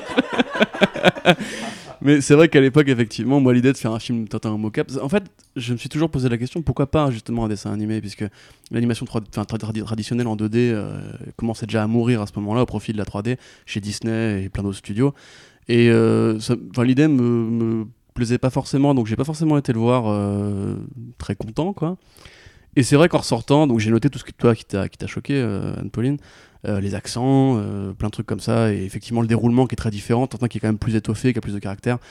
Euh, Milou, bah, euh, qui est mignon, c'est Milou. Il est toujours aussi mignon. Oui, Snowy. Ouais, il est super Le- mignon. le petit Snowy. Ouais. Mais c'est vrai quand même dans la mise en scène, je me souviens que c'était une période où Spielberg justement commençait un peu à lâcher le côté euh, divertissement Amblin et compagnie pour faire du Lincoln, pour faire des films d'espions plus académiques, euh, pour faire des trucs ouais bah comme Zemeckis en fait, tu vois des, des- des vrais films de des vrais films de cinéma en fait et moins des divertissements tout public. Ouais, et c'est marrant de voir que Spielberg termine la décennie avec Ready Player One qui justement euh, Ouais, tout à fait. plonge à nouveau dans, Bah, dans le sans- Il y virtuel. aurait des bouquins entiers, il y en a déjà qui ont été faits sur la carrière euh, de Spielberg. hein, mais... Et en l'occurrence, à l'époque, je me souviens m'être dit, putain, mais il est encore bon, Pépé, quoi. Genre franchement, la, mise en scène, les, éclairages, le, rythme, les, bastons, et tu vois justement l'esthétique de, Jackson, mine de rien, qui a toujours cette espèce de science pour les, les courses-poursuites, pour euh, les bagarres qui n'en finissent plus, et qui sont hyper rythmées, le personnage, il va jamais rien lui arriver, sinon des belles cascades et compagnie. Et c'est vrai que, enfin, vraiment, genre la, fameuse, le fameux plan séquence euh, qu'il faut forcément aborder avec le faucon, mais je trouve ça vraiment magnifique. Et on voit comment un mec comme Spielberg peut s'amuser avec la caméra virtuelle pour faire un truc qui n'a jamais été vu euh, dans ses films d'avant. Euh, c'est vraiment le Indiana Jones pour les gosses qu'on espérait. Moi, j'avais un creux d'Indiana Jones à quel à ce moment-là, donc ça- parce que j'aime bien le 4, hein, je suis désolé. Mais euh, c'est vrai qu'on. Je Ouais. m'en vais. Merci Mais- pour les biens. mais, mais- mais c'est c'est vrai que c'est c'est vrai que je, je reconnais beaucoup de défauts et justement ce côté un peu vieillissant et, et ce, ce manque de d'énergie pulp qu'il a qu'il qu'il a qu'il avait perdu en, en cours de route quoi. Et c'est vrai que je trouve que Tintin est limite plus valide qu'une Jones 4 en fait parce qu'il est plus simple, il va droit à l'essentiel, c'est un vrai film d'aventure, la musique euh, je trouve vraiment génial pour le coup dans ce film. Alors, la musique de John Williams, on, on, est- on serait écouté des thèmes avec Corentin et en fait le thème de Milou c'est totalement du Harry Potter. Ouais, carrément. Oui. Écoutez-le, c'est incroyable. Mais du coup, ouais, dans l'ensemble, je vais pas monopoliser la parole, mais vraiment, il est, je, enfin, je trouve vraiment qu'il est super ce film. Euh, ça m'embête qu'il n'ait pas marché euh, particulièrement chez nos amis américains. D'ailleurs, je me souviens qu'il est sorti en Europe avant pour créer un, un- un bon buzz pour que ça puisse euh, séduire les ricains. Mais bon, les ricains, voilà, c'est Tintin, c'est pas un mec à des flingues et tout. Voilà. là. Donc euh, voilà, je suis vraiment déçu qu'il n'y ait pas eu de suite et pour le coup, oui, je, je- je l'aime d'amour. Anne-Pauline. Qui sentence. regarde de Corentin. Euh, alors moi, il faut savoir que je l'ai vu que deux fois. La première fois, je l'ai vu au cinéma, mais j'ai totalement blackout euh, cette expérience. Euh, donc je saurais même pas dire si elle était positive ou négative. Du coup, quand j'ai revu le film euh, très récemment pour préparer le podcast, je le revoyais avec un regard euh, un peu nouveau. Et euh, si je reconnais toutes les qualités que tu as données sur le visuel, c'est quand même assez extraordinaire ce qui a été fait au niveau visuel, le, plan séquence, les scènes d'action qui sont même pas brouillon, c'est hyper lisse, c'est hyper clair. je repense à cette scène incroyable de, de battle de grue. Enfin, elle est quand même extraordinaire. Enfin, c'est, enfin, il y a que le Spielberg qui peut faire un truc comme ça. Et c'est très, et c'est pour autant, paradoxalement aussi, euh, ça me permet d'aller vers le point négatif que je trouve à ce film, qui est beaucoup trop américain pour moi. Euh, Tintin, euh, il est européen. Et pour moi, il doit le rester dans son. Alors, et en fait, on en discutait au début, c'est tous ces détails qui m'ont tellement chafouiné. Alors en plus, j'ai fait l'erreur. Ouais, chafouiné, tu vois, je suis tellement énervée Ça m'a chafouiné Mais euh, j'ai fait l'erreur, pardon, Marc, de l'avoir vu en VO. Ah oui, il faut pas. Tintin, ça se regarde en Ouais, français, je sais, mais du coup, j'étais que pour le nom déchirée. des personnages, en fait. bien, pas bien, qu'est-ce que je fais? Il y a quand même Andy Serkis et Jamie Bell, qu'est-ce que je fais? Du coup, je l'ai regardé en VO. J'aurais pas dû. Euh, entre euh, le capitaine Haddock qui parle avec l'accent écossais, Tintin avec l'accent américain, euh, d'autres qui parlent avec l'accent britannique, moi, ça m'a énervé au possible. On est dans un pays qu'on n'identifie même pas, où on paye en pounds, mais les boutiques, elles sont écrites en française. Les musiques, quand ils se baladent au début, c'est en France. Enfin, c'est des thématiques avec de l'accordéon et du violon, genre, oui, vous êtes en France, les gars. Ma poule la baguette. euh. C'est ça. Et du coup, c'est ce, c'est ce côté brouillon, c'est tous ces petits détails qui m'ont vraiment chafouiné. Moi, je suis, enfin, Chafouiné. ouais, c'est mon, Ah tu vois, c'est- parce que je vais rester poli, tu vois. Non, mais c'est Tintin, c'est poli Tintin, tu vois. Donc oui, voilà, c'est ça. Gredin. Je veux être cato friendly, tu vois, mais euh, ça m'a vraiment chafouiné. Non, j'étais, ça m'a, non, on va- je vais le dire cash, ça m'a énervé. Enfin, euh, donc je- quand je, enfin, je le regardais, j'étais hyper frustrée. Je faisais des non, mais c'est pas possible. Enfin, je- enfin, le capitaine Haddock avec l'accent écossais, moi, ça me, enfin, mon- ma, ma seule expérience écossaise en VO, c'est Outlander, donc tu vois, j'étais non, ça va pas du tout. Enfin, et entendre en plus les, alors, tu vois, je- alors en plus les insultes, je les comprenais même pas. Donc euh, c'est avec Ouais, moi pareil. euh, anglais LV1, ça m'a pas aidé un prout euh, pour regarder Tintin VO. Je dis mais qu'est-ce qu'il raconte le gars? Alors par contre, j'avoue qu'au niveau de la performance vocale, Andy Serkis il est top. Là, il y a pas de problème. Jimmy Bell aussi, paradoxalement, ça m'a pas chafouiné en, en Moi, je Tintin. trouve que c'est un choix. il a- je trouve qu'il a la, la- la voix qu'il faut pour Ah, est Tintin. Ah oui, non mais Jimmy est Bell et Tintin en plus, même ouais. physiquement, je suis désolée. Enfin, euh, En fait, il y a un ah, truc il quoi. est En fait, quand ils, que ont, Tintin, quand mais- ils ont casté Ouais, est Bell, je que Tintin, pensais que est c'était un live action et que genre on verrait vraiment Jamie Bell. Et j'étais en mode Mais, bah ouais, c'est un mais super Ouais, carrément, mais moi aussi au début, j'y croyais. Mais même Serkis, si on l'avait vu juste avant dans le Kong de Jackson, Ouais. il jouait déjà une sorte de cuistot euh, marin, euh, marin. complètement Mais 30 en fait, vu que la performance capture reprend quand même la- les mouvements des personnages et vachement de détails, je pense que c'est pour ça qu'ils sont allés vers des gens très euh, ressemblants Oui, entre guillemets, oui. parce qu'il fallait, euh, Mm. fallait que Haddock soit un peu trapu et euh, qu'il c'est Serkis quoi. Il fallait que Jamie, Jamie Bell, c'est un, un jeune, pas trop grand, un peu euh, beau gosse, mais euh, avec un petit côté lambda. Donc Ouais. ça, ça collait bien avec le personnage. Donc je pense que le casting, il a été aussi, fait quand même un peu avec cette idée-là en tête. Mais c'est ouais et puis enfin du coup de, de ce point de vue-là euh, dans le choix du casting, dans le visuel, il y a vraiment aucun problème. Moi je dis c'est vraiment le scénario qui en plus pêche parce que je trouve que déjà la première partie est un C'est sur un bateau. c'est ça qui est un peu laborieuse. Ouais. tu commences à me fatiguer un peu hein, quand même. Désolé. Pardon, excusez-moi. Oh C'est de l'humour belge. Est-ce que Marc dit- pense que c'est de l'humour belge Non, c'est de l'humour naze. Non, mais c'est- je sais plus ce que je disais. Ouais, en tout cas, Oui, moi ouais, je trouve que ça que, la première partie, elle pêche. Euh, disons que moi, j'ai commencé à trouver de l'intérêt au film qu'à partir du moment où il y a la rencontre avec Haddock. C'est-à-dire que toute la partie, déjà, ça commence par le secret de la licorne. Sans le capitaine Haddock, j'étais Ah, hérésie Non, c'est pas possible. Parce que du coup. Tintin se découvre visiblement une passion pour les bateaux. Genre, le gars, il trouve un bateau, genre, oui, c'est un 8 mâts avec 48 000 canons. euh, non, mais c'est cool les maquettes de bateaux. Oui, mais ça, c'est pas le délire de Tintin. Excuse-moi, je le connais un peu. euh. Tu le connais un peu personnellement? Ouais, il va? on a traîné ensemble à l'époque. enfin, ils- Bon, allez, on va dire que ce détail-là, je le pardonne, tu vois. Mais c'est vrai que la première partie est assez laborieuse et je trouve que ça commence vraiment.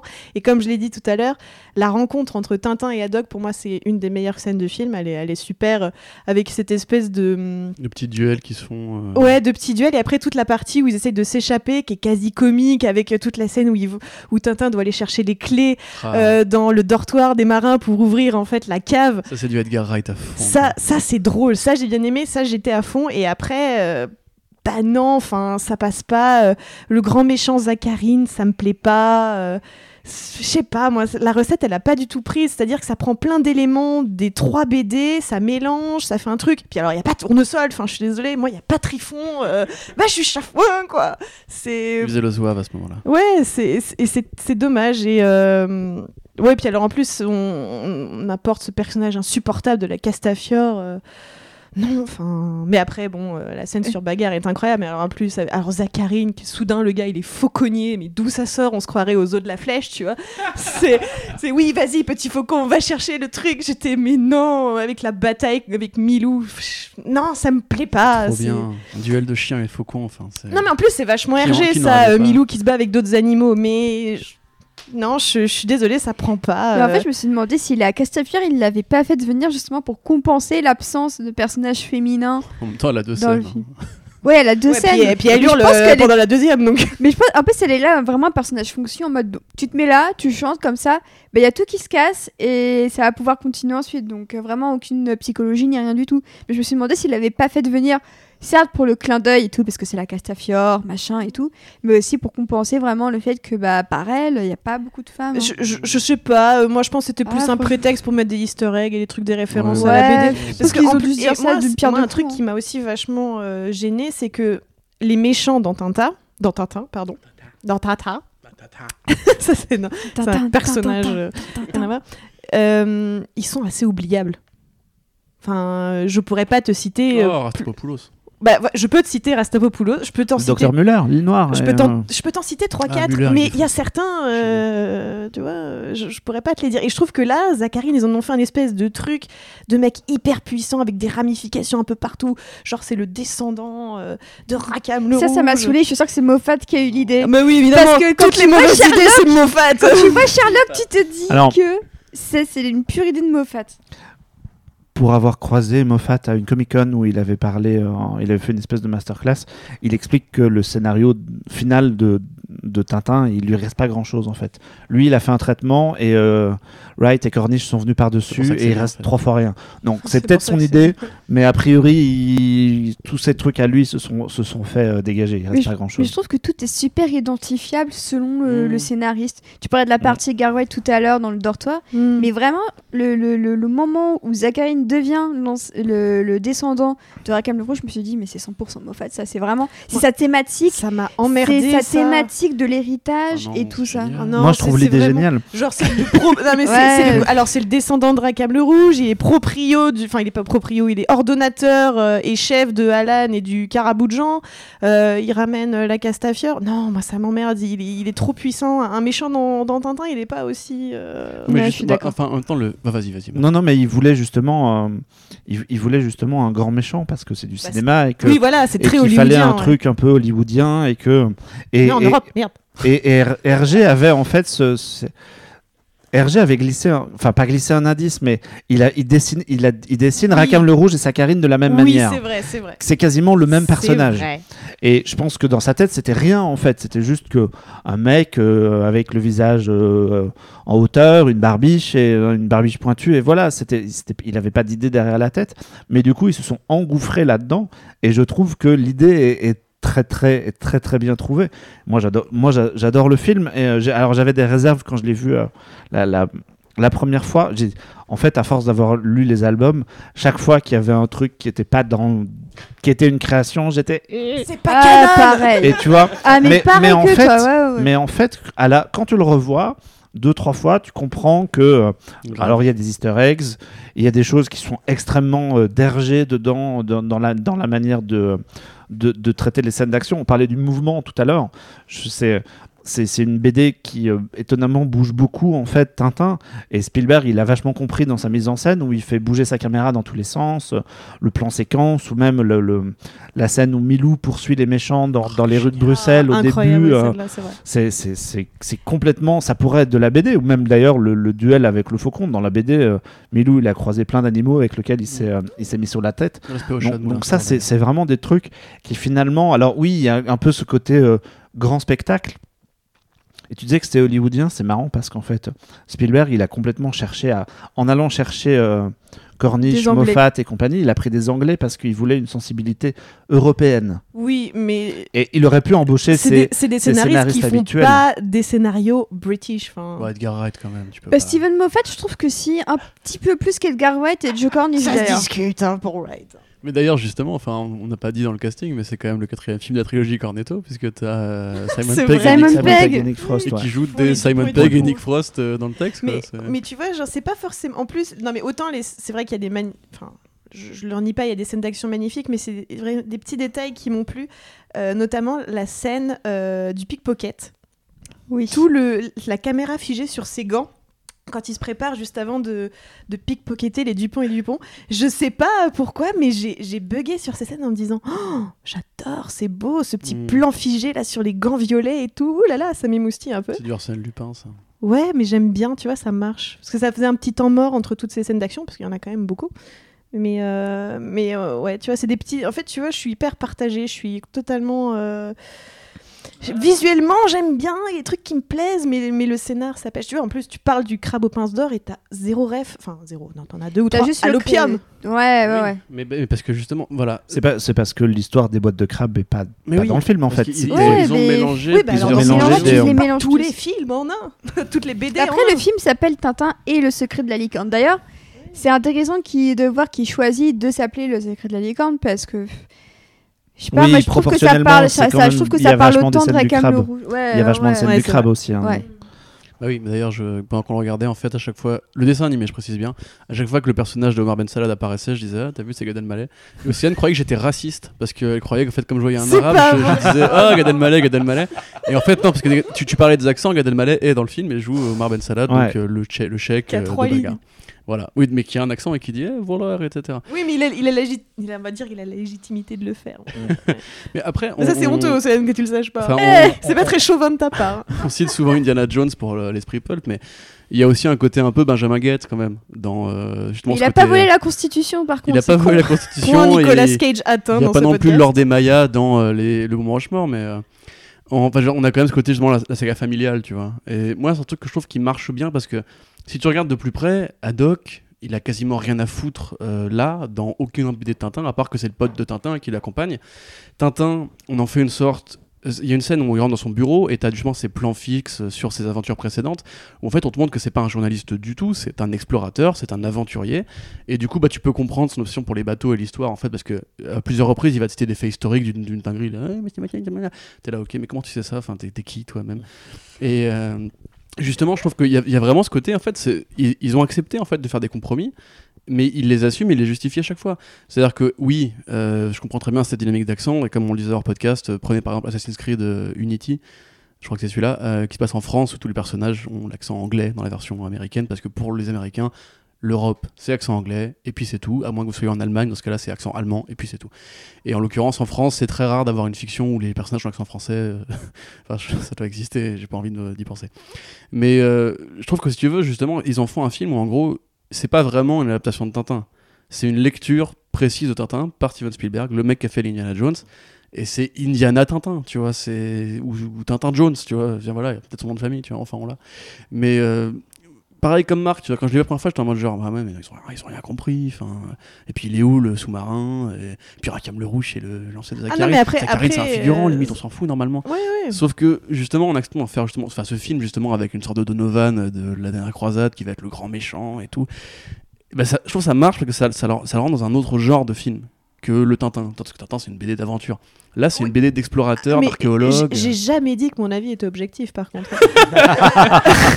Donc, euh, je suis, je suis genre à 4000% avec toi. C'est juste que moi, tous ces détails qui, qui sont pas respectueux, qui sont pas canons, bah c'est c'est niette. Enfin, j'y arrive pas. Mais c'est parce que je suis, euh, je suis hyper conservatrice parce que ces trucs avec lesquels j'ai grandi, que j'ai saigné à blanc euh, En toute même, ma en même temps, est-ce que tu te serais pas emmerdé si ça avait été une adaptation parfaite?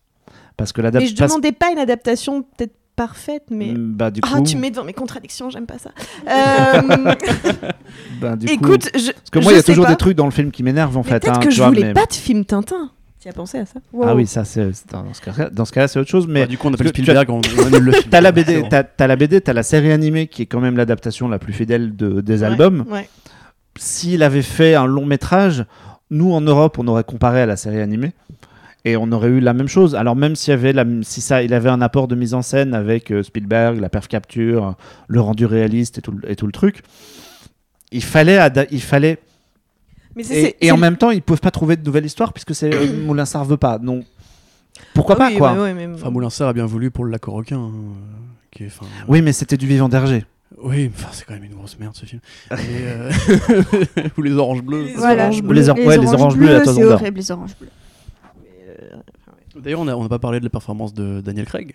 quand Oui, j'allais le dire. Ouais. Casting Euh, très british, ouais. mine de rien. Bah, Mais en plus, Anglais, on hein. l'identifie pas du tout, Daniel Craig. Mais si, il y a sa voix quand même Il y a sa voix quand même Mais on le reconnaît pas. Mais Ah oui, mais tant mieux Si, les, Arrêtez les- avec les ces mimiques de regard, les mimiques de regard, je trouve que quand ils fronce ses sourcils et tout. euh. Ah, je- Ouais, ouais, pas. J'essayais de me concentrer. je me Ah disais, ouais. c'est James Bond, c'est James Bond. D'ailleurs, pareil, je, je trahis un secret, c'est Océane qui, me- qui me regarde pendant le, quand on regarde le film et qui me dit Putain, il a jamais joué aussi bien en fait. Ah Désolé auprès de tous les fans de James Bond et de Mais c'est vrai, c'est vrai que on parlait de ressemblance tout à l'heure des acteurs qui ressemblaient vaguement aux personnages et tout. Là, pour Daniel Craig, en l'occurrence, pas du tout en fait. Ils ont pris Daniel Craig parce que c'était Daniel Craig, je pense. Comme que, Simon tu vois, Pegg et Nick Frost. non Oui, Simon Pegg et Nick Frost, je pense que c'était pour la vanne. oui, oui, tout à fait. C'est une bonne vanne d'ailleurs. Que Ryan Ouais, que place ses petits copains, euh, voilà quoi. On parlait des, vous parliez des accents. Alors déjà, il faut absolument arrêter de voir ce film en VO, putain. Désolé. Faites un effort, mais Snowy, quoi. Personne n'a envie d'entendre Snowy. Vous, vous avez grandi avec, avec début- Milou. Tout- bon, les Bah oui, les non, cinq premières minutes, je me disais, mais il arrête pas d'éternuer ce con. Pourquoi il l'appelle Snowy, le chien? Et je- Ah, mais merde, ils l'ont appelé comme Pour le coup, oui et non, parce que je- comme je le rappelle tout à l'heure, euh, moi j'ai lu du coup Tintin en anglais et il y a vraiment tout, un vocable. Bah, bah, pour apprendre l'anglais en fait, hein, bêtement. Euh, je vous le Ah conseille bon, si alors, vous avez validé, 13-14 ans et que vous vous faites chier en cours d'anglais et que vous en avez marre que votre euh, prof vous passe des- les remakes de Friends, enfin les, ré- les de Friends, parce que voilà. Ah, On a eu tous la même prof, Voilà, c'est ça, voilà, Adolphe Chérieux 94, bonjour, Vitry Nixon. Euh, mais voilà, typiquement, genre moi, parce que en fait, c'est très riche au niveau du vocabulaire Tintin, et en plus, c'est- c'est pas du vieil anglais, mais bon, c'est de l'anglais d'une certaine époque, parce que c'est traduit euh, directement, c'est les vieilles traductions. Et c'est vrai qu'il y a quand même des. Genre, quand Tintin dit sapristi, en anglais, il dit Great Snakes. Euh, quand le professeur, euh, que le capitaine Haddock dit euh, mille millions de mille sabords, il dit blistering barnacles. Et en fait, Avec moi, c'est- l'accent. moi, moi, c'est vrai je que n'ai je. rien compris à aucune des insultes de, de Mais oui, mais c'est normal. Parce que justement, c'est Si, l'équivalent. compris ça. C'est l'équivalent de la bizarrerie de ces insultes en français, adapté en anglais. Et en fait, c'est très bien adapté si on lit les BD, parce qu'il y a vraiment un travail sur le vocable dans Tintin qui est assez génial. Tous les noms, genre Thompson et Thompson. En français, on a Dupont et Dupont avec un D et un T. Et on a envie de dire, ça sonne pareil. En anglais, Thompson et Thompson avec un P, ça sonne pareil. En Allemagne, du coup, parce que je vois aussi la version allemande, hein, c'est Schulz et Schultz. Donc avec un T ou sans T. Excellent. Et c'est, mais non, mais c'est brillant. Et Parce en que... Espagne aussi, il y a quelque chose que j'avais vu. J'ai un pote qui s'appelle Robin, Murrieta, écoute ce Murrieta. podcast. Euh, et il avait été justement, il avait dit qu'en Espagne, euh, les Dupont et Dupont avaient un nom. Alors pendant que je cherche, vous pouvez continuer. Non, mais en plus, je suis.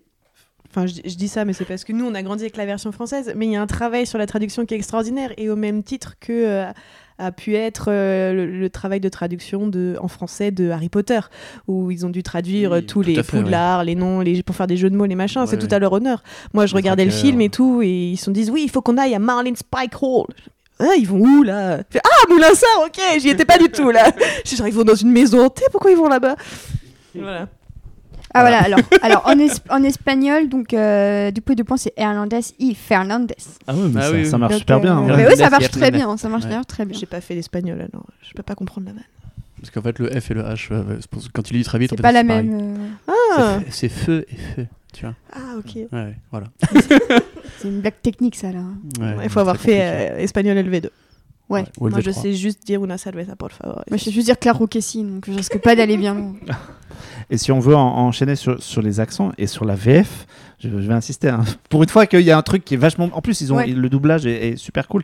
Mais de toute façon, je- à Il Spielberg, faut, ça il, se faut, en français. il faut citer euh, la scène d'intro où, euh, où Hergé est la seule personne qui a l'accent bruxellois. Ils sont allés chercher une vra- un vrai accent bruxellois typique. Et tout le monde pas. Et j'adore cette scène. Moi, je trouve que le- le- l'espèce de passage de relais où, euh, où le Tintin réalise, découvre son double dessiné Oui, par le Ah, dessinateur et tout. génial. C'est en une seconde et la réplique du, euh, du vendeur après qui dit mais tout le monde le connaît, c'est Tintin. Tu fais ok, c'est bon, je sais qui c'est, plus besoin de caractériser le personnage, on va ailleurs. Et, d- et dans l'arrière-plan, t'as justement euh, t'as les frères Loiseau, Ouais, ouais, il y a- t'as tous les plein, personnages ouais, qui ouais. sont dessinés dans des cadres et tout. ouais, c'est Une super. caricaturiste. Non mais c'est un, bel hommage que enfin c'est vrai que le, le dessin de Tintin, enfin de Hergé pardon, paraît simple euh, d'approche et tu pourrais dire justement c'est un travail de caricaturiste en fait qui va juste parce que c'est Mm. quand même très euh, très physique Tintin, genre c'est les proportions sont assez mathématiquement euh, retranscrites, tout le monde est morphologiquement correct, anatomiquement correct, et compagnie. sauf les visages où tout le monde a cette espèce de petite bille noire à la place des yeux, un petit nez un peu prononcé, etc. Sauf Alan qui a un gros nez. Alan a un très gros nez. Elle a un très gros nez. Mais c'est vrai que même dans le rendu graphique, moi, ça- ce qui m'a choqué, c'est à l'époque, c'est d'avoir les yeux bleus en fait de Haddock ou de, de Tintin. J'étais genre, non, ils ont les yeux noirs, tous. C'est le principe. Dans ce monde-là, tout le monde a les dans yeux le noirs. dessin animé d'ailleurs, Haddock il a juste des ronds, mais il a Oui, pas oui. de bleu dans le. Et ça, Bah en oui. fait, ça m'a perturbé quand on l'a revu, bien parce que je me suis dit, mais il manque un truc à Haddock. Je sais pas pourquoi ils ont pris ce parti de, de, de pas le- lui colorer les yeux, mais c'est vrai que moi ça m'avait Sûrement Parce perturbé. qu'Andy Serkis a les yeux bleus. Non, dans le dessin animé, moi Dans je le parle. dessin animé, Ah, pardon, il a ouais. juste un rond blanc qui est pas rempli. Oui, mais ça, ça dépend. Dans, genre, dans le crâne aux pinces d'or, il a aussi parfois des ronds blancs. Oui, euh, c'est des petites je pense de pour, euh, coloriage. Ouais. C'est Ah, pour se symboliser la, la dilatation des yeux à cause de l'alcool. Voilà. C'est ma théorie. Et du coup, donc Marc, tu avais été à l'avant-première à Bruxelles du film, c'est bien ça? Bruxelles. Ouais, à, Bru- à Bruxelles. Bruxelles. Euh, T'es so French. À Bruxelles, ouais, ouais, je- c'était en, c'était en 2011, c'est ça hein, Ouais. d'ailleurs. Euh, ouais, ils avaient eu évidemment l- l- l'intelligence de faire ça à Bruxelles parce que t'allais pas faire ça à Los Angeles ou à Londres, c'était- crétin. Donc ils ont fait ça à Bruxelles et la, ville de Bruxelles, c'est un peu, euh, c'est un peu cassé la tête. Puis ils ont fait, ils ont organisé une grande fête autour de l'avant-première. Il y a, il y a eu un défilé de voitures, toutes les voitures qui apparaissaient dans Tintin d'une collection qui était là. Il y a eu un, un show un peu bizarre avec des danseurs qui ont fait un- une fresque sur un mur et tout. C'est, l'animation de l'art moderne, tu vois. une tentative de quelque chose. Arte et, à euh, 2h du mat, quoi. Ouais, voilà, c'était un peu, c'était un peu chelou, mais du coup, il y avait, euh, il y a eu, il y a eu une frénésie en fait, et les gens venaient en masse. Le, le, le- il me semble, si je dis pas de bêtises, que le, le prince euh, héritier qui est devenu le roi entre temps est venu aussi. Et d'ailleurs, on a des, des images de Spielberg tout seul qui attend sur le tapis rouge que la famille royale se déplace pour l'avant-première. Mais du coup, il y avait vraiment un truc. euh, je sais pas si, si, si vous vous souvenez de ça, mais euh, quand euh, quand Hergé avait fini la publication de, de Tintin au pays des soviets, à l'époque, ils avaient reconstitué le retour de Tintin en Belgique. Oui. euh, sur la Grand Place, où un figurant grimé en Tintin avait fait une apparition au balcon, et comme ça, paraissait, ça paraissait euh, dans un journal, c'était juste après l'apparition en fait. Et du coup chronologiquement c'était pile poil. Et là il y avait un peu ce- cette, cette espèce de même engouement où les bruxellois se sont déplacés en masse. Il y avait vraiment du monde dans, dans, dans la ville et il y avait plein de trucs. Et moi j'ai eu l'occasion de j'ai fait, fait un voyage presse en fait autour de ça. J'ai eu l'occasion d'aller au, au musée Hergé à, à- à côté de Bruxelles en plus et de faire deux trois rencontres qui étaient assez cool. Et tu as rencontré qui du coup?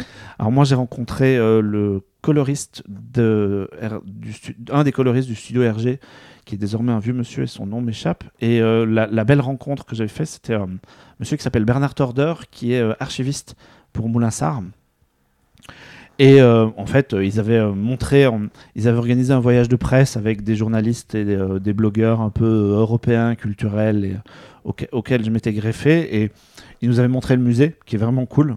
Si vous avez l'occasion de passer par là, c'est à Louvain-la-Neuve, c'est un peu chiant, c'est à une demi-heure, 45 minutes de Bruxelles. C'est vraiment super, et la, scénographie est géniale, il y a plein de planches, enfin c'est cool.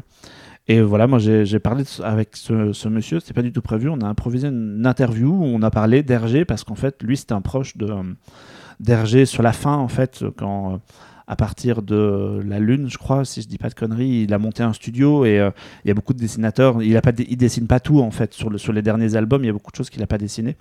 Il y a beaucoup de gens. Il y a Bob Demore et Jacobs, le Black et Mortimer, qui sont collés au dessin.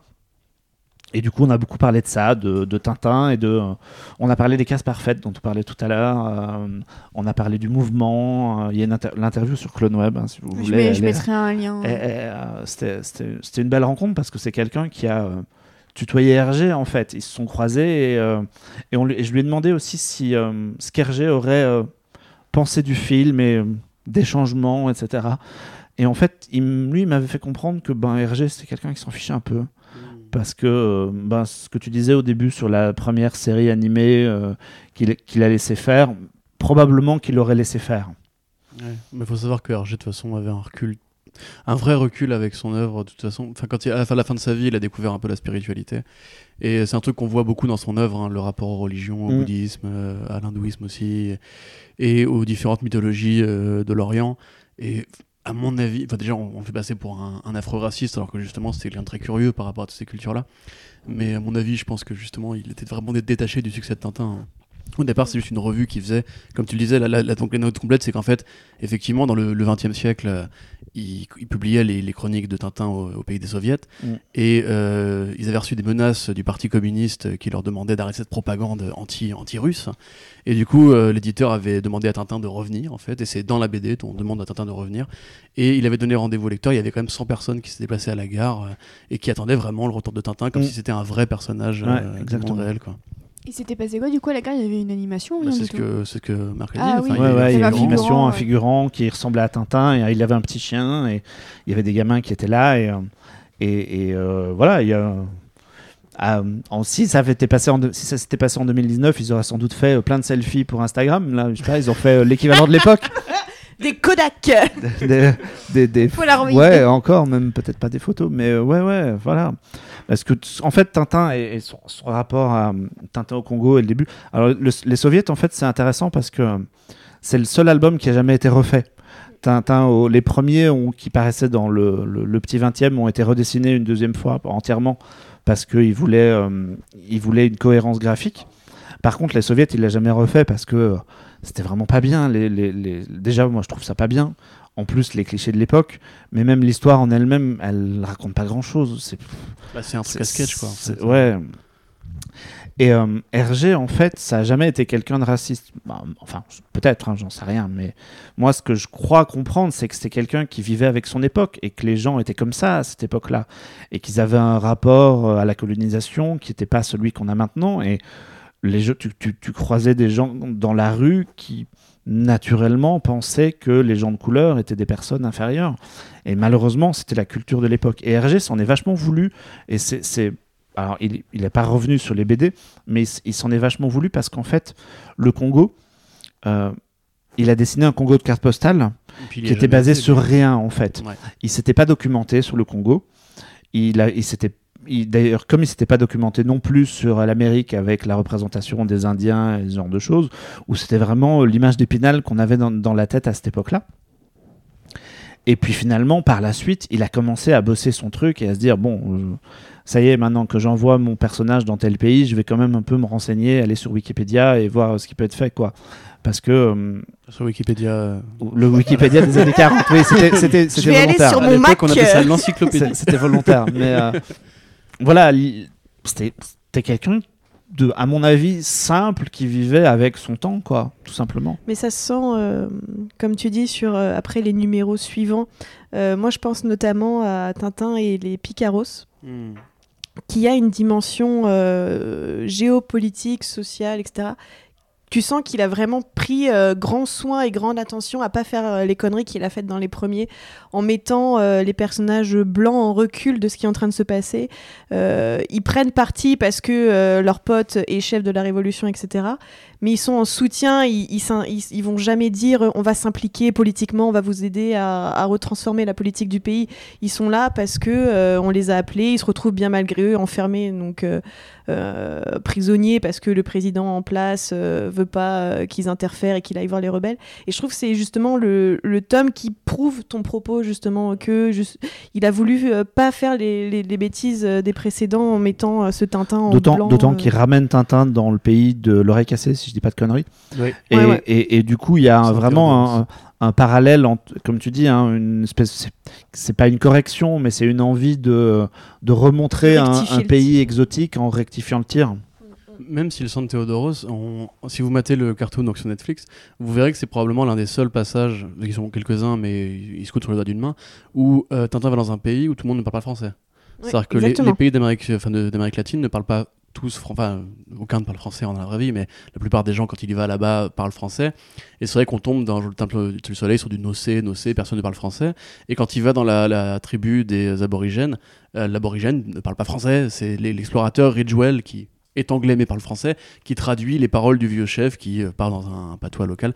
Mais même, je trouve que si tu prends le Lotus Bleu, euh, déjà, Tintin ne s'implique pas dans la, la- les affaires locales, il est juste là pour arrêter un trafic d'opium. Oui, ouais, tout à fait. Et euh, alors certes, effectivement, le cartoon, il y a des accents à couper au couteau, mais la plupart des personnages Ouais, du ça, cartoon euh, ont des accents de toute façon, mais que ce soit, que ce soit les, les gens d'Europe de l'Est, l'Amérique du Sud, euh, même les Anglais. hein.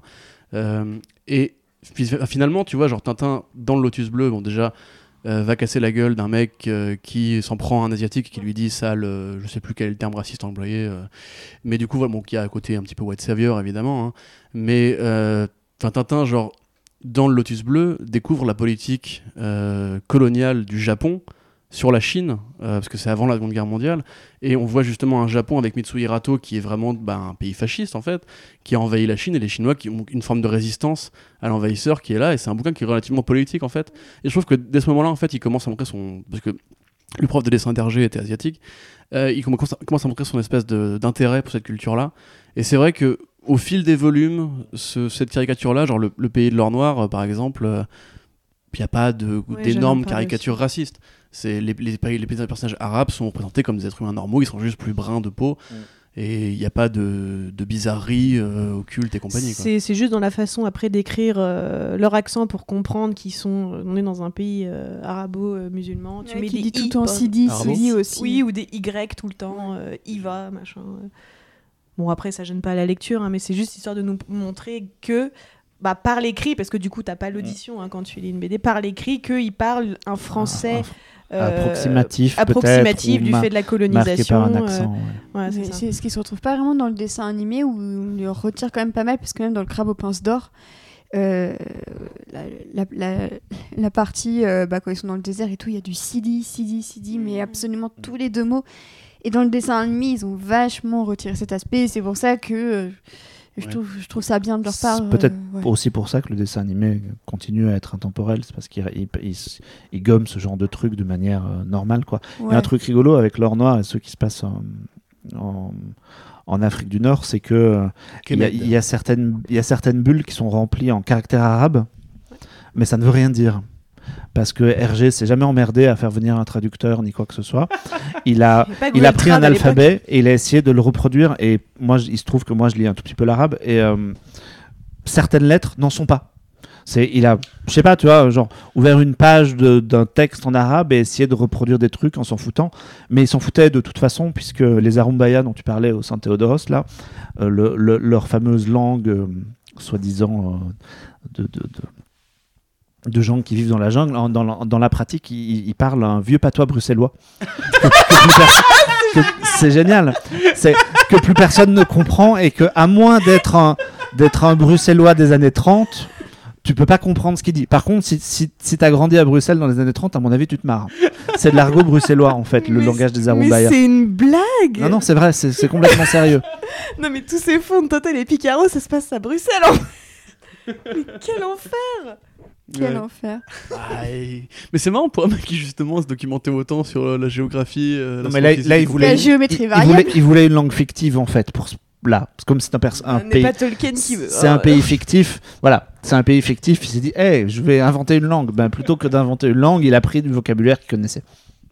Après, il il était moins payé que Tolkien, je pense, pour la suite de ses bouquins. Mais... Ok, et bah j'ai une. euh, Est-ce qu'on a tout dit sur le Tintin de Spielberg ou est-ce qu'il y avait quelque chose que vous vouliez Si, moi, il y a un truc qui Ah, m'a choqué. Alors, oulala. Alors, Si, j'y pense, ça, ça me tombe dessus alors que nous sommes en train de consommer de la bière. Je suis choquée. es par terre. Ouais, je suis par terre, mais ça c'est parce que j'aime le sol. Mais je suis choquée par le, le traitement. Enfin non, choquée, c'est un bien grand mot. Ça m'a chafouiné. Le, le traitement comique du, de l'alcoolisme de Capitaine Haddock.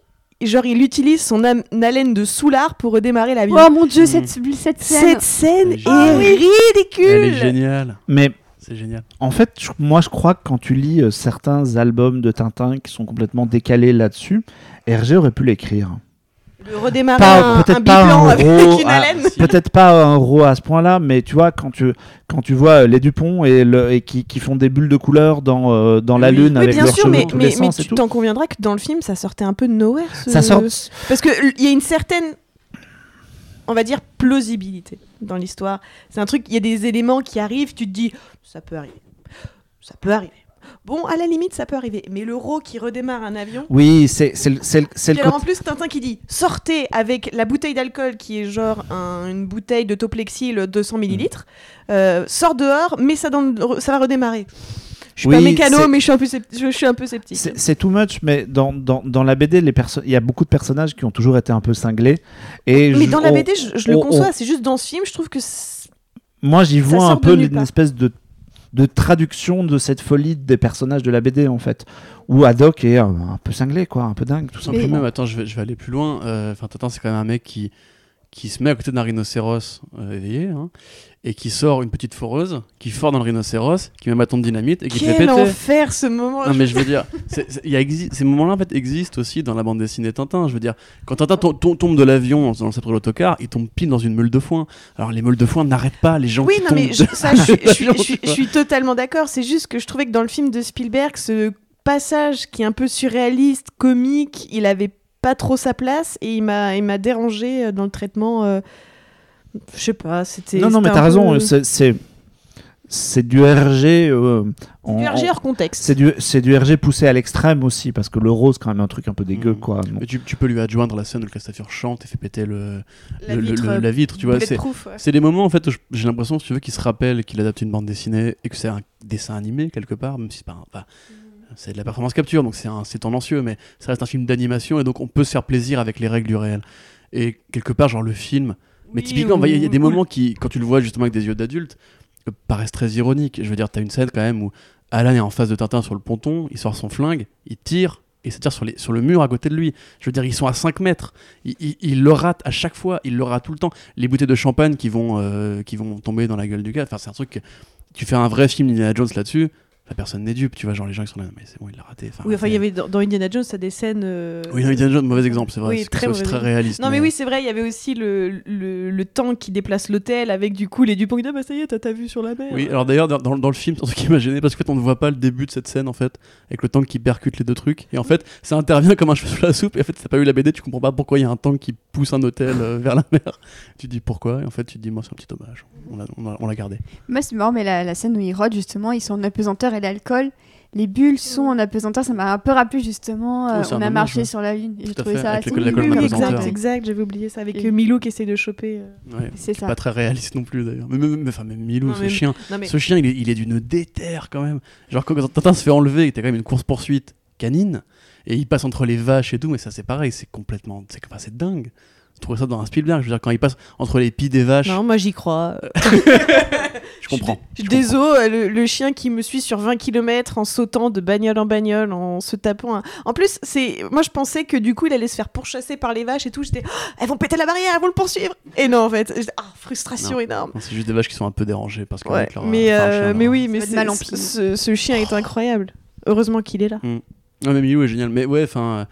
Euh, Si Et, et c'est Oui. c'est un personnage qui est verbal dans la BD, mais qui ne l'est plus dans le dessin animé. Et Ouais, notamment Tintin au coup. Tibet, où il a son petit côté ange, son petit côté démon qui parle. Oui, ou enfin, quand tu vois, genre, il est à côté, il fait Ouais, tu manques pas d'air, Tintin, euh, Mais oui, tu il- fouilles dans la poubelle. Ouais, il ouais. parle tout le temps en fait dans la BD. C'est un truc que je voulais noter d'ailleurs. que- Mais que Tintin n'entend pas du coup. Tintin- Il mais parle pour le lecteur. Parce que dans Tintin en Amérique, t'as une scène où Tintin se fait euh, encore une fois baltringuer, euh, chloroforme et compagnie. Et quand il revient, il trouve Milou euh, couvert de bleu, de blessures et compagnie. Et il lui dit Bah, qu'est-ce qui t'est arrivé, mon con? Et il dit Bah, écoute, vas-y, paie-moi un verre et on, on en parle. Et c'est vraiment ça. hein. C'est genre, du coup, Milou euh, boit à la paille un truc. Et il lui explique que les hommes de Capone sont revenus pour essayer de trouver Tintin. Comme il était pas là, bah, Milou les a un peu défoncés, mais il s'est pris des coups en retour. Et t'as Tintin qui lui répond Ah, mon brave Milou. Et t'es là, mais en fait, vous pouvez communiquer. Non mais en fait, en fait, je pense que le chien, le chien lui a dit waf waf et dans son extrême solitude de Tintin parce qu'il est, enfin clairement le début, le début de Tintin est- c'est quand même la solitude intégrale jusqu'à ce qu'il rencontre le capitaine Haddock. Le pauvre type a pas d'amis quand même. Ah, bien sûr. Donc du coup, dans, dans son dans son délire de solitude, oh mon pauvre chien, j'entends ce que tu dis. Enfin tu vois, quand moi je suis toute seule avec mon chat, euh, je m'imagine une... ouais, ça va, euh, t'as bouffé, tu veux quoi? Je te prends un truc. va, tout va euh. bien, Pauline. hein, c'est... Oui, euh, ça va très bien. C'est la reprise qui est difficile après l'été, mais Mais je voulais juste noter justement que France Culture, euh, ou enfin Radio France, je sais plus quelle, quelle antenne en France, a fait une adaptation de Tintin récemment en podcast audio avec les comédiens de la comédie française. Et dans euh, cette saga-là, qui est très parle. récente, voilà, Milou parle. Et Milou parle avec une sorte de voix un peu bougonne, euh, genre oh, Tintin, etc. Et c'est super déstabilisant en fait. Parce que depuis. qu'on- Moi, j'ai- enfin, c'est vrai qu'en fait, en, en re- remettant le nez dans les bouquins euh, pour le truc, enfin, des fois on oublie que Milou parle en Oui, fait. Milou parle, ouais. ouais. Mais Bilou, il fait des observations genre de, de gueudin des fois, genre il dit bah t'es un peu con Tintin, tu crois à ton truc Oui, parce que parfois, parce que parfois, genre dans le secret de la licorne, Milou il fait, écoute, ça fait 4 jours qu'il y a un truc qui a roulé sous le sous le meuble. Pourquoi tu regardes Mais pas oui, c'est Oh, génial. oh. Mais là, il y a, y a le secret de la licorne sous ton meuble, Tintin. La vie secrète en des fait, animaux. si ça s'appelait les aventures de Milou, les BD elles feraient 3 pages, quoi. le gars, il résout toutes les enquêtes. Bah, Ouais, D'ailleurs, parce qu'on parle de, de parodie ou quoi, il n'y a jamais eu de- d'adaptation de, Tintin du point de vue de Milou, parce que je sais qu'il y a eu le. Pour Harry Potter, il y a eu le point de vue euh, du côté d'Hermione qui a été fait. Mais euh, pour Milou, moi, ça m'aurait intéressé pour le coup de voir ça. Bah, vu que personne peut, peut rien publier sur, Ouais. euh, sur Ouais, le personnage parodie, et dès ouais. que même Ouais, tu mets de la fanfiction et compagnie, euh, ça devient. fanfiction. Ouais, Même- c'est un fanfiction. Hashtag euh, Slowburn. Je pense que les, je pense que les, les, les avocats de Moulinsart euh, pop dès que tu publies un truc avec Tintin dedans, donc faut. Non, non. Ça serait, ça serait dingue une, euh, une réécriture de Tintin, mais du point de vue des persos, euh, genre euh, des Dupont et Dupont ou, euh, ou, de, ou de Tournesol. Bon, du coup, ça Ouais. serait Tournesol enfermé dans sa cave qui fait que des inventions toute la journée. dès, dès qu'on lui parle, tu vois que c'est écrit en flou. c'est ça, mais Hein, qui me parle? Qu'est-ce qu'il me raconte? Mais enfin, t'as des, des segments qui sont plus milouesques dans la BD, mais. euh, Enfin, en même temps, tu vois, moi je pense à Lucky Luke où il y a eu des tomes sur En templant tout seul et c'était pas bien, donc euh, peut-être que Ah, l'avenir appartient aux humains. D'accord. C'est c'est un peu pessimiste quand même. vu- Non. non, c'est pas pessimiste Non, mais Non. c'est- c'est toute cette époque de euh, héros avec un animal de compagnie emblématique, euh, Gaston avec son chat. euh, Enfin, tu vois, Ah, c'est- le chat de Gaston. Mais oui, mais euh, tu vois, c'est que des petits trucs comme ça. Ils, enfin, qui sont là, qui font, qui payent pas de mine, mais t'es attaché à eux. Ils sont mignons, ils accompagnent le héros. euh. Enfin, Ouais, tu vois, ouais. Tintin, tu, tu n'imagines pas sans Milou. Enfin, c'est Bah oui. c'est impossible. Alors tu- que c'est comme- Lucky Luke sans Jumper. Ah, il manque un truc. La différence, c'est que Lucky Luke peut parler avec Joy Jumper. Mais c'est le seul cheval qui parle et qu'on le comprend en fait. Enfin, son propriétaire le comprend. Donc c'est complètement bizarre. extrêmement bizarre. Alors j'avais une dernière question avant de, conclure. C'était quel est votre tome préféré de Tintin? Et si, par le plus grand des hasards, il se devait que Spielberg, peut-être accompagné de Peter Jackson, devait réadapter d'autres tomes sur grand écran, lesquels souhaiteriez-vous? Euh, bah, tu veux. C'est moi qui m'y colle. Euh, Tu- mon tu tome le- préféré, j'en sais rien. Euh, Tiens, vas-y, je te fais J'en sais, j'en sais rien. J'aime beaucoup la lune, mais c'est c'est un peu facile. Euh, il ferait. Il ferait euh, J'aime beaucoup. Tintin au Tibet, mais RG c'était son préféré. Donc moi j'ai j'ai une Ouais, j'ai, euh, dans les histoires euh, dans les dernières disons j'aime beaucoup au pays de l'or noir moi. Hmm. Je trouve qu'il y a toute une partie où on se marre vachement avec le gamin à Moulinsart qui fait des conneries et à côté de ça l'intrigue intéressante, le retour de Muller, Le côté euh, Tintin tout seul, qu'on n'avait plus vu depuis quelques albums, qui fait des trucs dans son coin. Et Haddock, qui est quand même là, pas très loin, et tout ça. J'aime bien leur noir. Je peux pas choisir d'album de Tintin préféré, évidemment. Mais euh, ouais, je sais pas, non, je vais dire leur noir. Après, euh, si il faut une adaptation. Alors, c'est sûr qu'ils se tourneront vers des diptyques parce que c'est plus facile à bosser. Genre, le, pro- le projet, ça devait être le Temple du Soleil, mais c'est pas sûr. On avait évoqué la Lune aussi, mais moi, j'aimerais bien euh, un, un- un truc au San Théodoros. Il y a peut-être un truc à faire en- entre l'oreille cassée et les Picaros, tant qu'à croiser des Ouais. albums et à chercher des thématiques communes. Il y a peut-être un truc à faire là-dedans, peut-être ça. Ouais. Alors je vois Anne-Pauline Euh, plonger dans une grande réflexion. C'est horrible, c'est comme choisir euh, son enfant préféré. Mais ouais. C'est. euh, Je.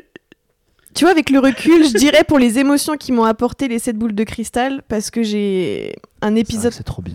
j'ai un épisode traumatique quand j'étais petite euh, sur le dessin animé, peur. où la scène où tous, où tous les explorateurs deviennent fous au même moment dans Ah l'asile. là. J'ai.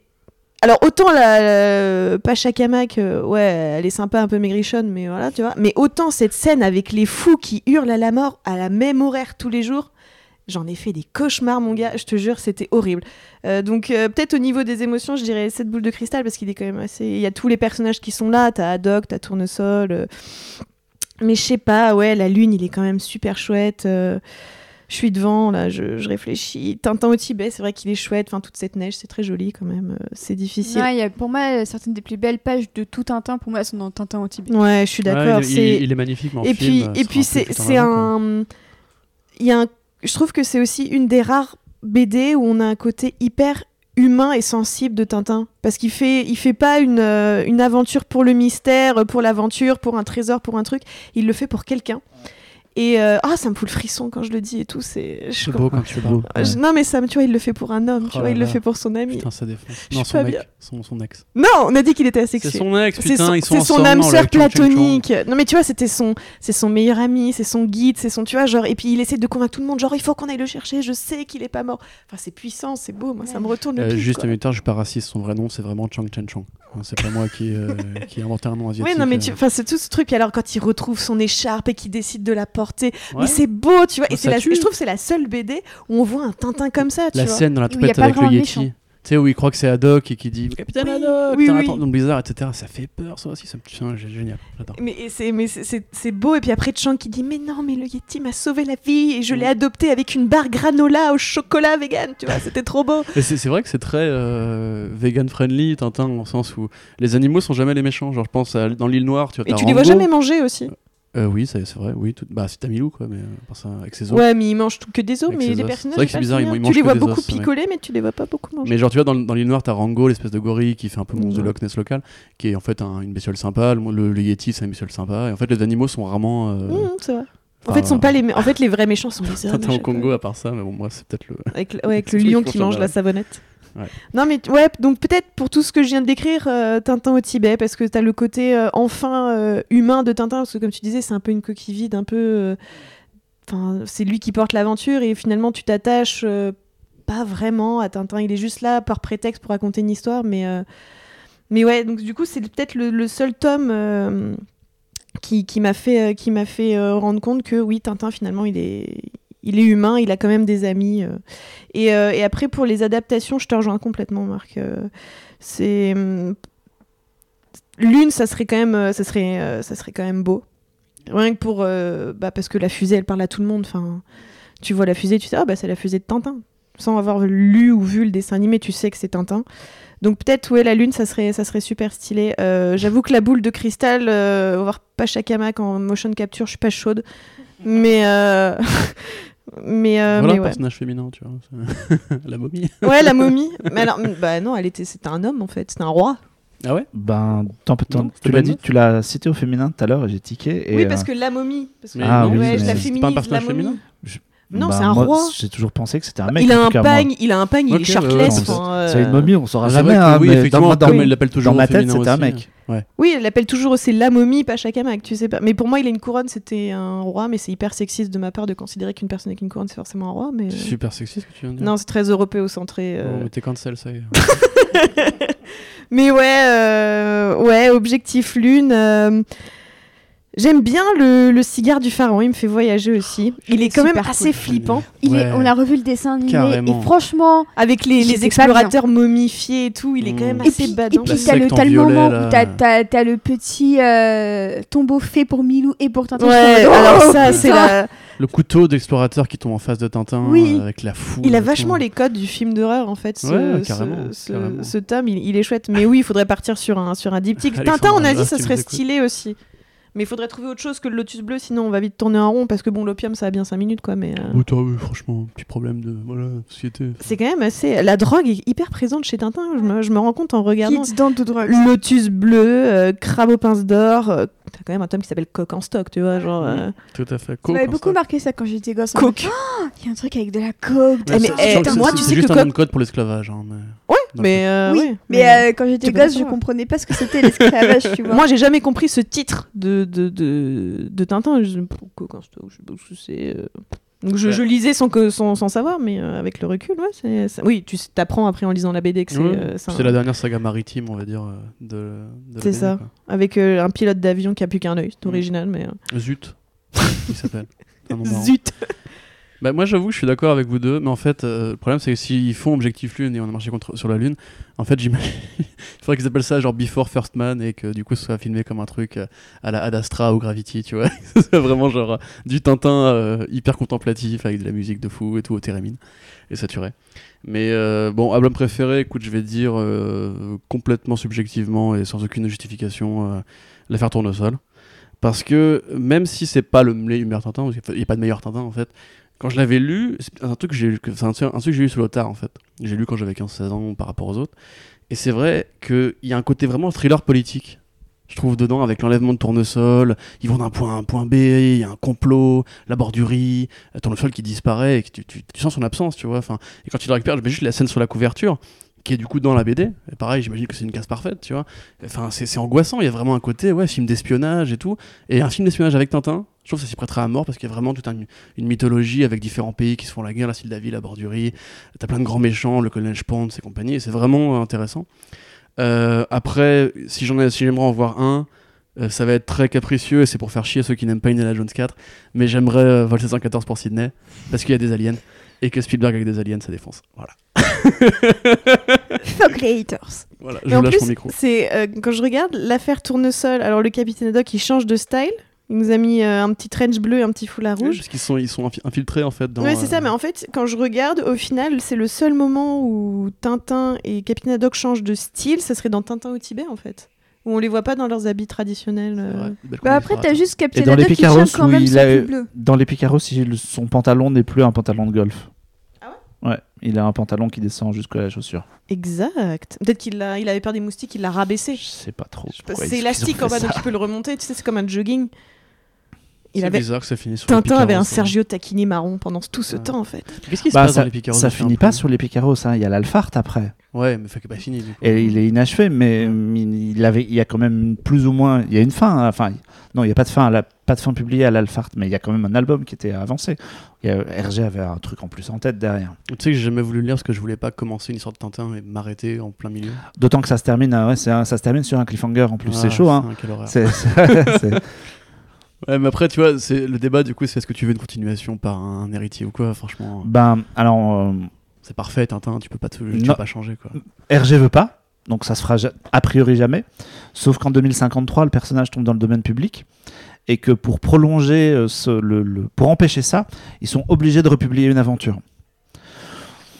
Donc, est-ce qu'ils feront ça? Après, il y a, il y a- il y a- il y a une- il y a une piste, c'est que RG a, euh, a d'autres albums inachevés. Il y a deux, euh, il y a deux histoires supplémentaires en, en plus de l'Alphart. Alors, est-ce qu'ils pourraient publier ces trucs-là? Il y a un truc qui s'appelle Un jour dans un aéroport, dont il n'y a pas grand-chose, qui est un espèce de... Vous voyez le terminal de Spielberg? Très bien. ouais. Oui, bien sûr. Bah, Ah c'est bah un voilà. peu le délire, c'est un peu les bijoux de la Castafiore dans un aéroport, avec des gens dans, dans Ah, des salles d'attente où ils se Ah, de- il se passe de- il se passe rien. Et là, ils ont pas grand chose à publier. Et il y a un truc qui s'appelle le Thermo Zéro, Tintin et le Thermo Zéro. Qui, euh, au musée, il y a des planches de Tintin et le Thermo Zéro parce qu'il il a commencé à le dessiner. En fait, il a arrêté le truc parce que c'est pas lui qui a écrit le scénario. Et ça ressemblait vachement à l'affaire Tournesol dont tu parlais tout à l'heure. Et du coup, euh, mais euh, quand j'avais rencontré pour boucler sur euh, le, le- ma rencontre à- au musée Hergé, Bernard Torder, euh, l'archiviste de, de Moulinsart, disait le Thermo Zéro, ils ont euh, suffisamment de matos pour publier un album comme l'Alphart. Donc peut-être que c'est ça qui, qui sortira et peut-être qu'on aura une entre guillemets nouvelle aventure de Tintin, mais un album par quelqu'un d'autre, jamais. C'est marrant. Ouais. Ou alors tu fusionnes euh, l'Alphart avec le terminal d'aéroport. C'est genre ils essayent de quitter le pays mais ils sont coincés avec une grève. Fin. Ce serait marrant. Ce serait marrant. Ouais. Et ils prennent infographiste pour faire les dialogues. c'est ça pour faire la transition entre les deux. Mais euh, Oui. du coup, si tu me posais la question, est-ce qu'on a des trucs à rajouter euh, Moi, je, je trouve quand même que c'est dommage que ce film-là n'ait pas. si Tu disais qu'il a marché, il a fait effectivement entre 75 millions. Il n'a pas assez marché au vu d'Hollywood qui commençait déjà à être dans sa cavale des, des milliards euh, en permanence. Et je trouve que c'est dommage parce que la performance capture, pour moi, c'est vraiment une très bonne idée si c'est bien fait pour justement transcender déjà les règles du réel. Euh, faire des films en caméra numérique qui ont de la gueule et qui ne sont pas que des films d'animation, parce que l'animation est quand même cantonnée aux, aux enfants en général. Il y a beaucoup, évidemment, euh, si, euh, si Renaud écoute ce podcast, il va me tuer. Mais voilà, il y a plein d'autres animations pour adultes. Mais je veux dire, les, films grand public d'animation sont souvent réservés aux enfants. Et c'est vrai que moi, Avatar ne me séduit pas avec cette, proposition de faire les deux à la fois. Mais je trouve vraiment que. Mais limite, il y aurait matière à faire du Blake et Mortimer comme ça. Tu vois, il y aurait matière à faire plein de grandes BD. C'est ce que j'allais dire. Je pense que c'est le format idéal pour oui. les adaptations. Genre, tu prends Dragon Ball Z, tout le monde se dit Dragon Ball, tu peux pas l'adapter en vrai parce que juste les coupes de cheveux des personnages, tu les rends. Tu rends Goku en vrai, c'est ridicule. C'est ridicule. Il a des gels dans les cheveux, ça ne ça veut rien dire. Mais après, tu fais un truc en, en performance capture où tu gardes la patte de dessin et tu mets un peu de réalisme dans les mouvements, dans l'approche de, l'environnement, la physique, etc. Ça peut donner un truc pas dégueulasse. Et c'est le truc qui peut sauver pour moi le cinéma de bande dessinée, qui pour l'instant, particulièrement en France où on a les profs et compagnie, reste un truc qui sert à faire des comédies potaches et aux États-Unis à faire des films de super-héros explosifs où généralement, euh, bon, déjà on va toujours transcender le truc parce que évidemment on peut pas toujours faire les yeux blancs de Batman, les yeux blancs de Wolverine, la physique veut, veut rien dire, etc. Et je pense vraiment qu'il y aurait matière à en faire un truc vraiment profond, mais tu vois, c'est comme Spider-Verse, le débat, le débat Spider-Verse, c'est ça, tu vois. Spider-Verse, c'est le meilleur film Spider-Man depuis, euh, depuis, 15, depuis 10 ans, peut-être, parce que bah, c'est pas un, film, pas un vrai film, en fait. Enfin, c'est pas un vrai film en live action. Amen. Et voilà. Et personnellement, tu vois, j'aimerais qu'il y ait une suite pour et qui marche et pour que ça inspire justement d'autres clones parce que. Mais vraiment, genre dans, dans le film, les, les, les poignées de main entre la Doc et Tintin, je les trouve formidables. Les transitions formidables, les, les scènes de course poursuite formidables. Il y a la transition sur le désert avec le bateau qui navigue sur les sables et qui ensuite devient de l'eau. Magnifique. C'est génial. Franchement, génial. ça c'est du porn. Enfin, je sais pas, c'est du vrai. cinéma porn. Enfin, je trouve que c'est un des plus beaux plans de toute la carrière de Spielberg. C'est ce bateau qui.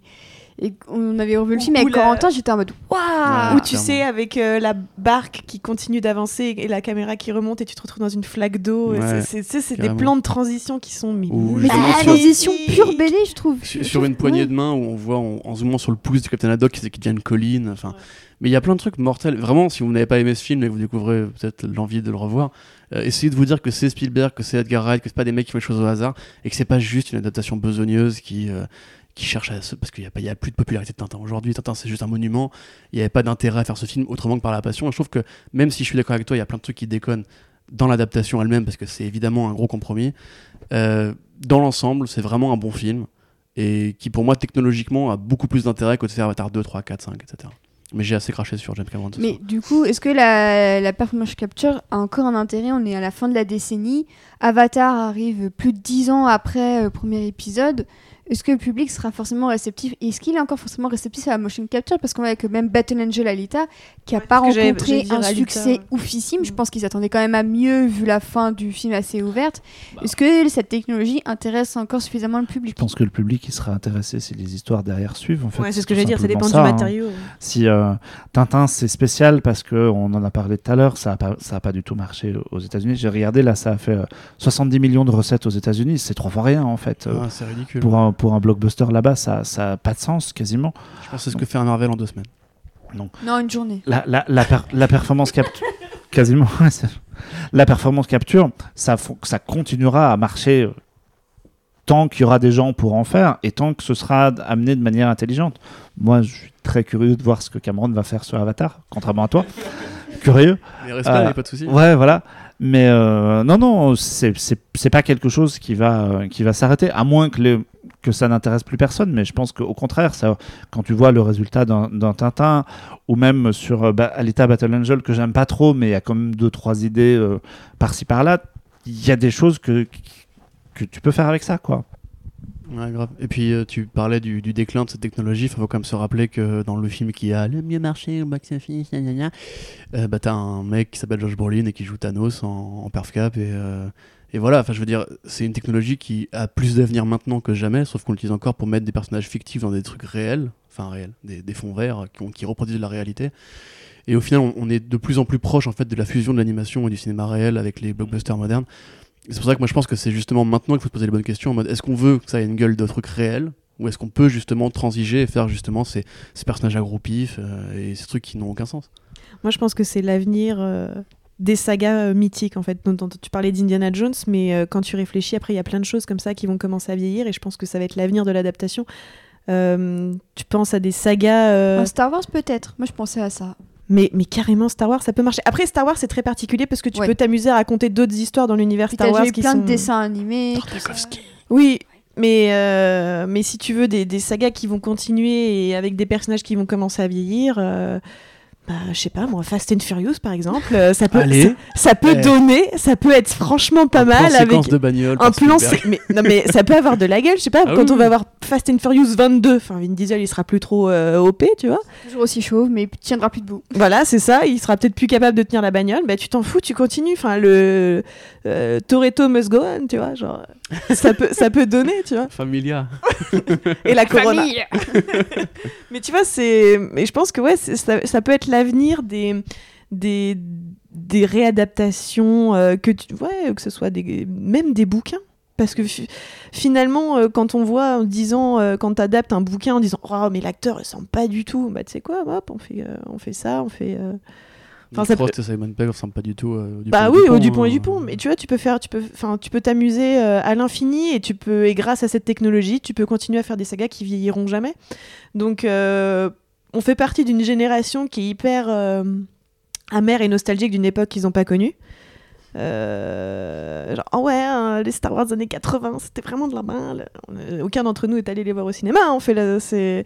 Et pourtant. Mais euh, Arrête d'insulter Rocky Rama. Enfin, c'est- non, mais La vache oui, Wow, euh, Non mais, enfin, bref, du coup je suis perdue. Non mais voilà, on fait partie d'une génération qui est euh, qui est hyper euh, nostalgique d'une époque qu'ils n'ont pas connue, de sagas euh, qu'ils ont jamais vues au cinéma. Enfin, tu, tu nous boucles depuis Indiana Jones depuis tout à l'heure, mais t'as vu que le 4 au cinéma.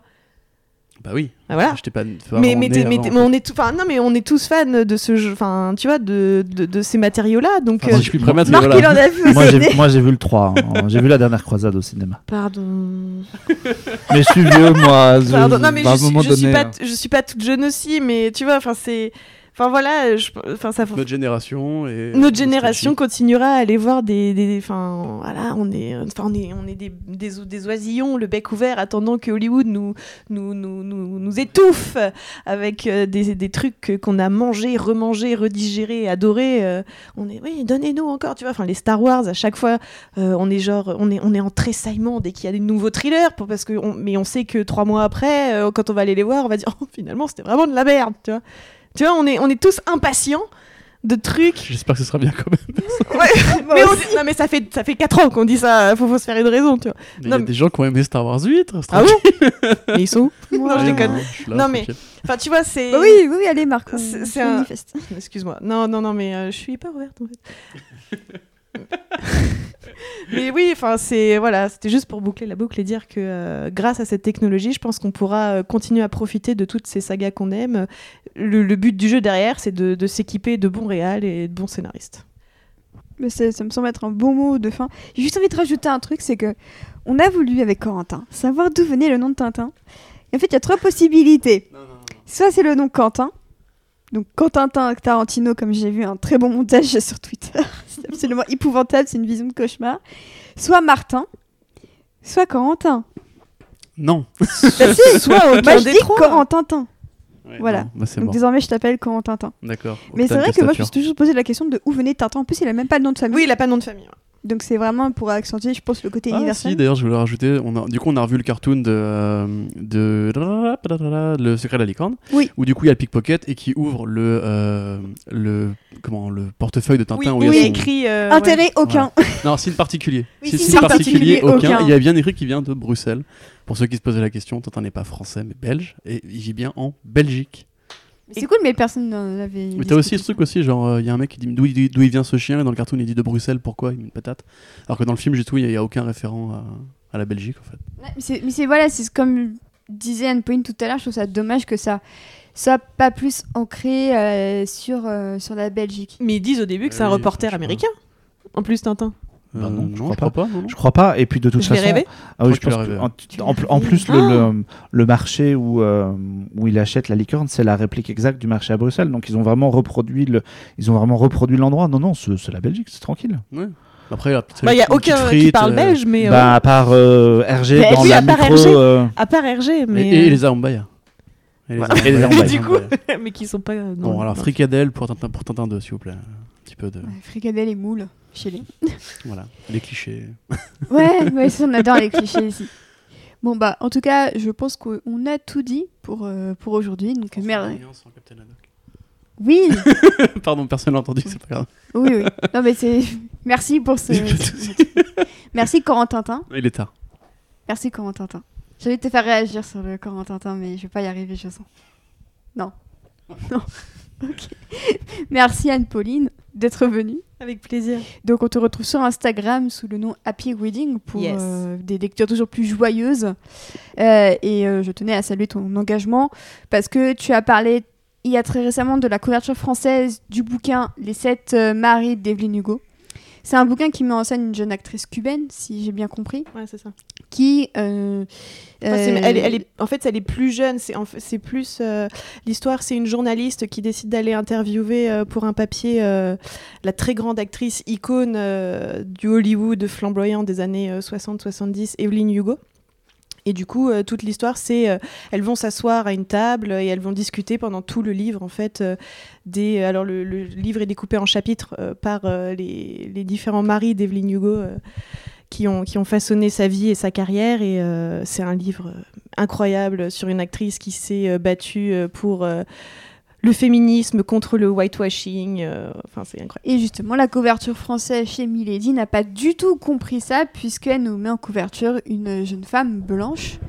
Euh, donc tu as porté la bataille pour que la couverture française illustre parfaitement ce qui était réellement Ce qui est mort, hein, puisque le, le livre est Oui, sorti voilà. aujourd'hui. On donc, peut euh, peut-être Mais l'achetez pas lors d'une réédition, peut-être. euh, Est-ce que ce Bah, bah, le problème, c'est que s'il y a réédition, c'est qu'il y a succès euh, en librairie. Et comme je ne leur souhaite pas après ce qu'ils ont fait, euh, bah, je vais être cash. hein, je vais me faire- pas me faire des amis, Voilà. mais en même temps, je suis pas là pour être pote. Donc, euh, Voilà, mais euh, on voulait quand même en parler parce que c'est un engagement très important. Et je rêve que ce. Je pense que y- c'est un best-seller euh, au New York qu'il y aura Times. une adaptation un Donc jour. je suis sûre qu'il y aurait une adaptation. Il y a, il y a matière en plus. C'est sur une actrice d'Hollywood euh, avec euh, le Once Upon a Time in Hollywood. On a revu à quel point Mhm. le, le Hollywood de cette époque fait rêver, fait encore rêver. Elle a un elle a, encore, elle a ce petit côté euh, Marilyn Monroe en plus, donc enfin, je sais que ça aura un jour une adaptation si euh, l'autrice qui est très protectrice de son personnage l'accepte.